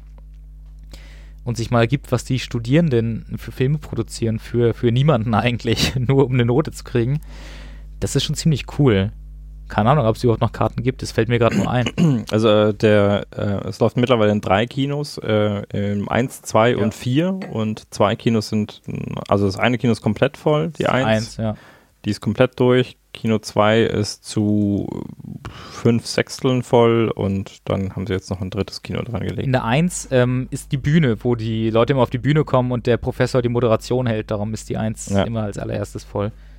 Ja, ist auf jeden Fall. Also wenn es auf jeden Fall, wenn es nur, in Anführungsstrichen nur um die Filme geht, Ja. ähm, dann gibt es noch Möglichkeiten. Aber ich also, war, also letztes Jahr war ich zum ersten Mal nicht in Kino 1 und das war total cool, weil das war so eine Atmosphäre wie so, wie ist es, Mystery Science Theater 3000 Mhm. oder, weil du hast halt die ganze Zeit, also in Kino 1 musst du halt ruhig sein, weil die Leute auf der Bühne stehen Mhm. und sagen, danke, für, für mein, ich bedanke mich bei diesem Filmteam und so und in Kino 2 und 4 wird nur gerifft die ganze Zeit, was da irgendwie blöd ist und irgendwie wer da irgendwie auf der Bühne eine blöde Figur abgibt und das war auch total witzig. Ich kann auch noch einen, ähm, einen relativ aktuellen Podcast empfehlen, wenn es um, um Indie-Filmproduktion geht. Mike Patchy ist ein amerikanischer ähm, Filmemacher äh, und ja, Fotograf, DP, der macht, ähm, hat, hat äh, mit, mit Musikvideos angefangen, ähm, macht Werbeclips, macht auch Werbefotografie und, ähm, und, und Kurzfilme, hat gerade äh, seinen ähm, neuen Kurzfilm 12KM, so ein Horror-Kurzfilm. Horror ist ein bisschen hochgegriffen. Äh, fast eine halbe Stunde. Ähm, ähm, fertig gemacht, den kann man, kann man anschauen, wenn man ihm auf Instagram eine, eine Nachricht schickt, äh, im, im, im Gegenzug gegen eine, eine Kritik, die man dann zu dem Film schreibt, Mhm. kriegt man so einen äh, Vimeo-Link mit Passwort, wo man den Film dann anschauen kann. Ist egal, jedenfalls, der Typ macht auch einen Podcast In Love with the Process. Ähm, sind jetzt neun Folgen raus und in jeder Folge ähm, kümmert er sich eben um oder, oder bespricht er einen bestimmten Aspekt des, des Indie-Filmemachens. Die letzte Folge ging jetzt nur um Beleuchtung. Es gibt eine Folge eben über Musikvideos. Ähm, eine Folge über ähm, äh, das, das, das äh, Leihen von, von Equipment, ähm, überhaupt, wie man mal so im, im Filmbusiness äh, Fuß fasst. Ich habe jetzt ja vier Folgen ich bisher angehört, die ersten drei und jetzt eben diese letzte. Ähm, sehr, sehr guter Podcast, cooler Typ. Ähm, wir hatten den bei Erie International jetzt zuletzt eben im, im Interview. Der war in unserer letzten, letzten Folge da, eine Stunde 15 mit dem gequatscht. Äh, interessanter Typ, cooler Typ. Ähm, MikePatchy.com, Patchy P-E-C-C-I. Ähm, da kann man so ja, Clips äh, von ihm anschauen und da gibt es dann auch eine Rubrik zu dem Podcast In Love with the Process, findet man natürlich auch in iTunes. Äh, hochinteressant, wie gesagt, ich habe mir jetzt heute zwei Stunden Podcast über Beleuchtung vom Film angeschaut. Ich habe ganz, ganz viel davon, ganz, ganz äh, angehört, ganz, ganz viel davon habe ich nicht verstanden, weil die sehr technisch gesprochen haben. Aber trotz, äh, aber viel, was ich verstanden habe, ähm, und ich beschäftige mich ja nun auch schon lange mit Filmen, aber trotzdem gibt es Aspekte, von denen ich auch keine Ahnung habe, gerade eben diese technischen Aspekte, fand ich das hochinteressant, ähm, worüber die da gesprochen haben. Aber er spricht da nicht alleine, sondern er hatte dann eben auch immer Gesprächspartner, die halt eben aus diesem Feld kommen, ähm, über das wir gerade sprechen. Also er spricht da mit zwei äh, Leuten, die eben Beleuchtung auch bei, bei, bei großen Hollywood-Produktionen, aber auch eben bei Indie-Sachen ähm, schon gemacht haben. Ähm, hochspannend, hochinteressant, äh, gerade eben für, glaube ich, auch für, für Leute, die es auch selber machen, also die selber Filmemacher äh, sind oder werden wollen, kann man da kann man da gute, gute Einblicke kriegen. Und der veröffentlicht auch sehr coole Videos dann auch dazu, wo er irgendwie auch Beispiele dann immer auch zeigt. Da gibt ein Video, ähm, wo er ähm, einen, einen Sportschuh von, von, ähm, von der Kampagne halt fotografiert und wie er da mit, mit Beleuchtung umgeht, äh, um halt ja, Farbgestaltung äh, ein bisschen was Besonderes zu machen, um den, den Schuh so richtig in, in Szene zu setzen. Fällt mir dabei nur so ein. Und natürlich äh, die Erie International Folge mit ihm ist auch äh, ganz lohnenswert zu hören. Würde ich mir jetzt auf dem Heimweg anhören, aber zum ersten ist mein Akku leer, zum zweiten Ich sind meine, dir Strom zum zweiten sind meine, zum zweiten sind meine Kopfhörer kaputt. Ich kann dir auch Kopfhörer mitnehmen. Aber jetzt hast du ja keinen Strom. Hast du geschickt eingefädelt? Mhm. Also hast du ja gesagt, du kennst dich da, der Podcatcher und so ist ja raus aus deiner Generation. Ja, aber ich, Oder ist der Repräsentant seiner Generation? ich in meine Generation wird einfach irgendwie auf diese Seite gehen und Meine so, Generation wird auf diese Seite und das gehen. mir irgendwie runterladen oder streamen oder so. Ja. Aber das, das können nur Menschen machen, die äh, an ihrem Schreibtisch was arbeiten, wo sie nebenbei Podcasts hören können. Ich höre Podcasts, wenn ich unterwegs bin. Also das. Musst du die halt vorher runterladen. Naja, das mache ich ja auf meinem Telefon. Mein Beziehungsweise macht das Telefon das automatisch. Ja. Dank RSS. Einer Technik aus den Späten. Mein Blog hat auch noch einen RSS-Feed. Weiß auch nicht.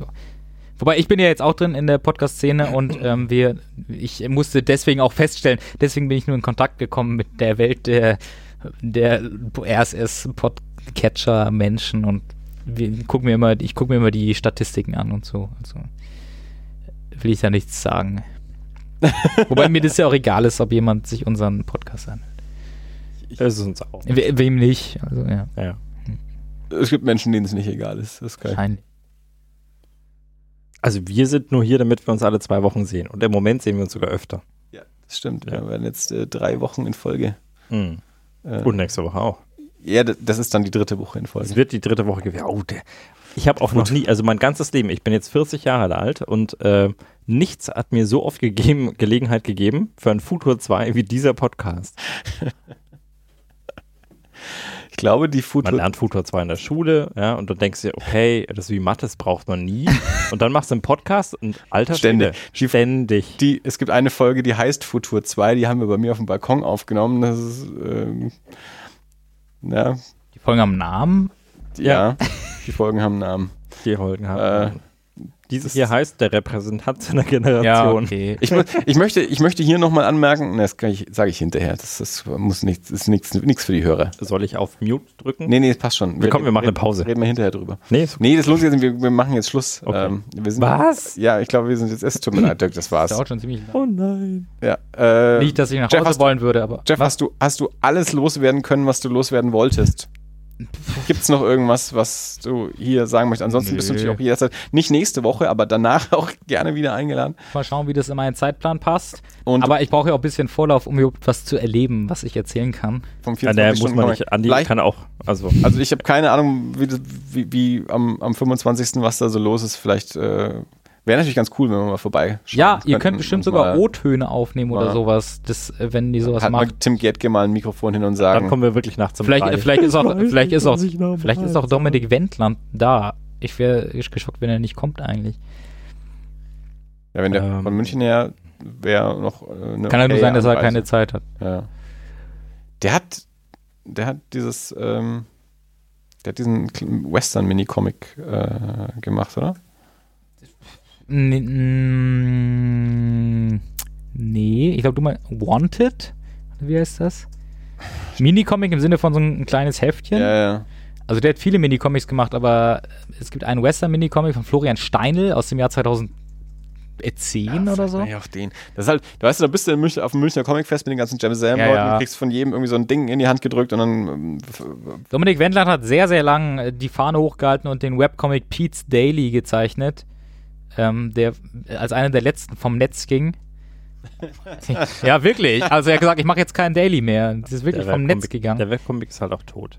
Ja, und das hat er sehr lang hochgehalten. Ähm, jetzt macht er nur noch so coole äh, aber Sachen. irgendwas habe ich von dem auf jeden Fall auch gelesen. Das, davon gehe ich aus.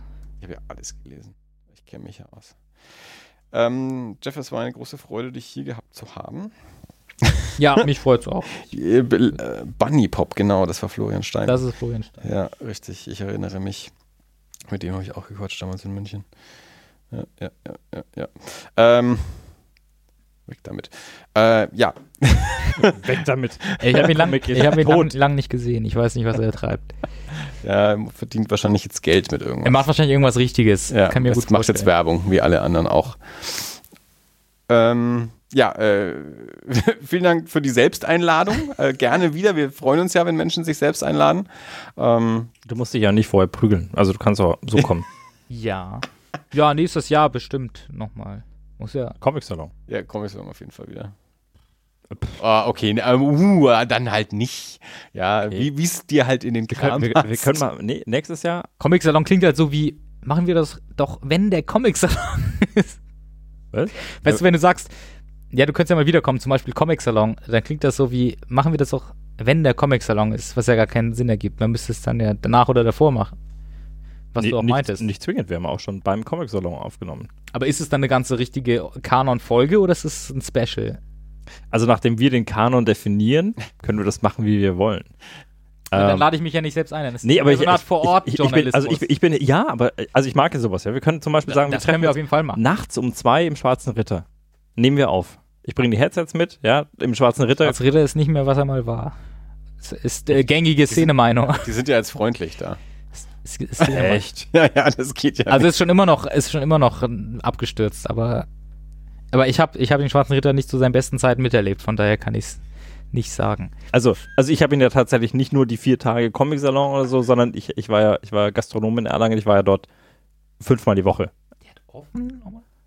Hä? Der hat offen außerhalb des Comic-Salons? Ja, offen? ja, ja. Also das auch Erlangen existiert außerhalb des Ich- Comic. Ich habe in Erlangen auch mal gewohnt. Auch wenn ich weiß, auch wenn die, die, die Comic-Szene das äh, nicht glauben Das will. ist- aber Gängige These, ja. Erlangen existiert nur vier Tage alle zwei Jahre. äh. Gut, äh, nichtsdestotrotz. also es ähm, sind sogar mehr. Also, ja, man, ja, Entschuldige, nein, ich bin, ich wollte jetzt nochmal Angulhem. Aber nein, nein, nein, okay, gut, so. Äh, Jeff, es war schön, dass du da bist. Äh, da warst. Welche Zeitform auch ist, das schön. jetzt? Ach, Ja. ist doch. Präse Äh, 2. es war schön. ja, nächste Woche dann mit Tobi ähm, zum Science Fiction Festival Triest. Nee, übernächste Woche. Also wir nächste Woche, aber Ja, genau. Nächste liebe Woche. Hörer, übernächste Woche. Ja, Geduldet euch. Ist Triest in Italien? Ja. Ist es Trentino? N- Äh, wer? Glaub nicht, aber ich bin da schlecht Ich drin. weiß es auch nicht. Triest heißt es. Ja. Nein. Wir fahren nach Italien? Was? Hast du mir was nicht gesagt? Was? Was? Wir fahren nicht nach Wer- Italien. wer- wer- Guck das mal jetzt, Jetzt nach. angefangen. Guck jetzt mal nach, Tobi war auf dem Science Fiction Festival in Triest Guck jetzt mal nach. italienische und kommt zu uns, um davon zu berichten. Triest ist. Okay, alles klar. Also ja, Voll Triest wichtig. ist, Triest ist eine Stadt in Italien. Und er will wissen, was Trentino ist. Trentino eine andere Stadt in Italien. Vermutlich. Ähm, nein, Trentino ist die, die autonome Provin äh, Provinz von Trento. Das weiß ich sogar, weil meine halbe Familie dort lebt. Also ist sogar mehr als eine Stadt. Quasi. Naja, ja. Also Du hast gerade autonome. Provinz gesagt. Ja, ja, autonome Provinz. mehr, als wäre es eine Stadt. Ja, autonome Provinz ist äh, weit gefasst. Metropolregion. Quasi, ja, ja, Metropolregion. Metropolregion. Das ist eher so ein, so ein, so ein schwammiger Begriff. Ja, Ah, wie die Also- Abruzzen. Weiß man auch nie genau, wo die Naja, sind. eine Metropolregion ist ja auch, wo du dir denkst, äh, ja, Met- Metropolregion Nürnberg und dann kommst du irgendwie äh, nach Bayreuth und es ist immer noch Metropolregion. Ja, das, okay. ja. So. War das alles? Ja, bitte. ja, komm, wir reden. Vielen Dank, Das Jeff, fürs. Dasein. Jeff, es Vielen war Dank. toll. Bitte, Fürs danke. Zuhören äh, nach da draußen und bis zum nächsten Mal. Adieu. Es war ein bisschen chaotisch, es tut mir leid. Der Dirk hat Wein getrunken. Jetzt bin ich schuld. Nee, sag Tschüss, Dirk. Tschüss, Dirk. Alles andere hätte mich enttäuscht. Ja, ich, nichts möchte ich das in der Welt tun, dich enttäuschen. In diesem Sinne, Adieu. macht es gut. Guten Abend. Ciao. Treffend.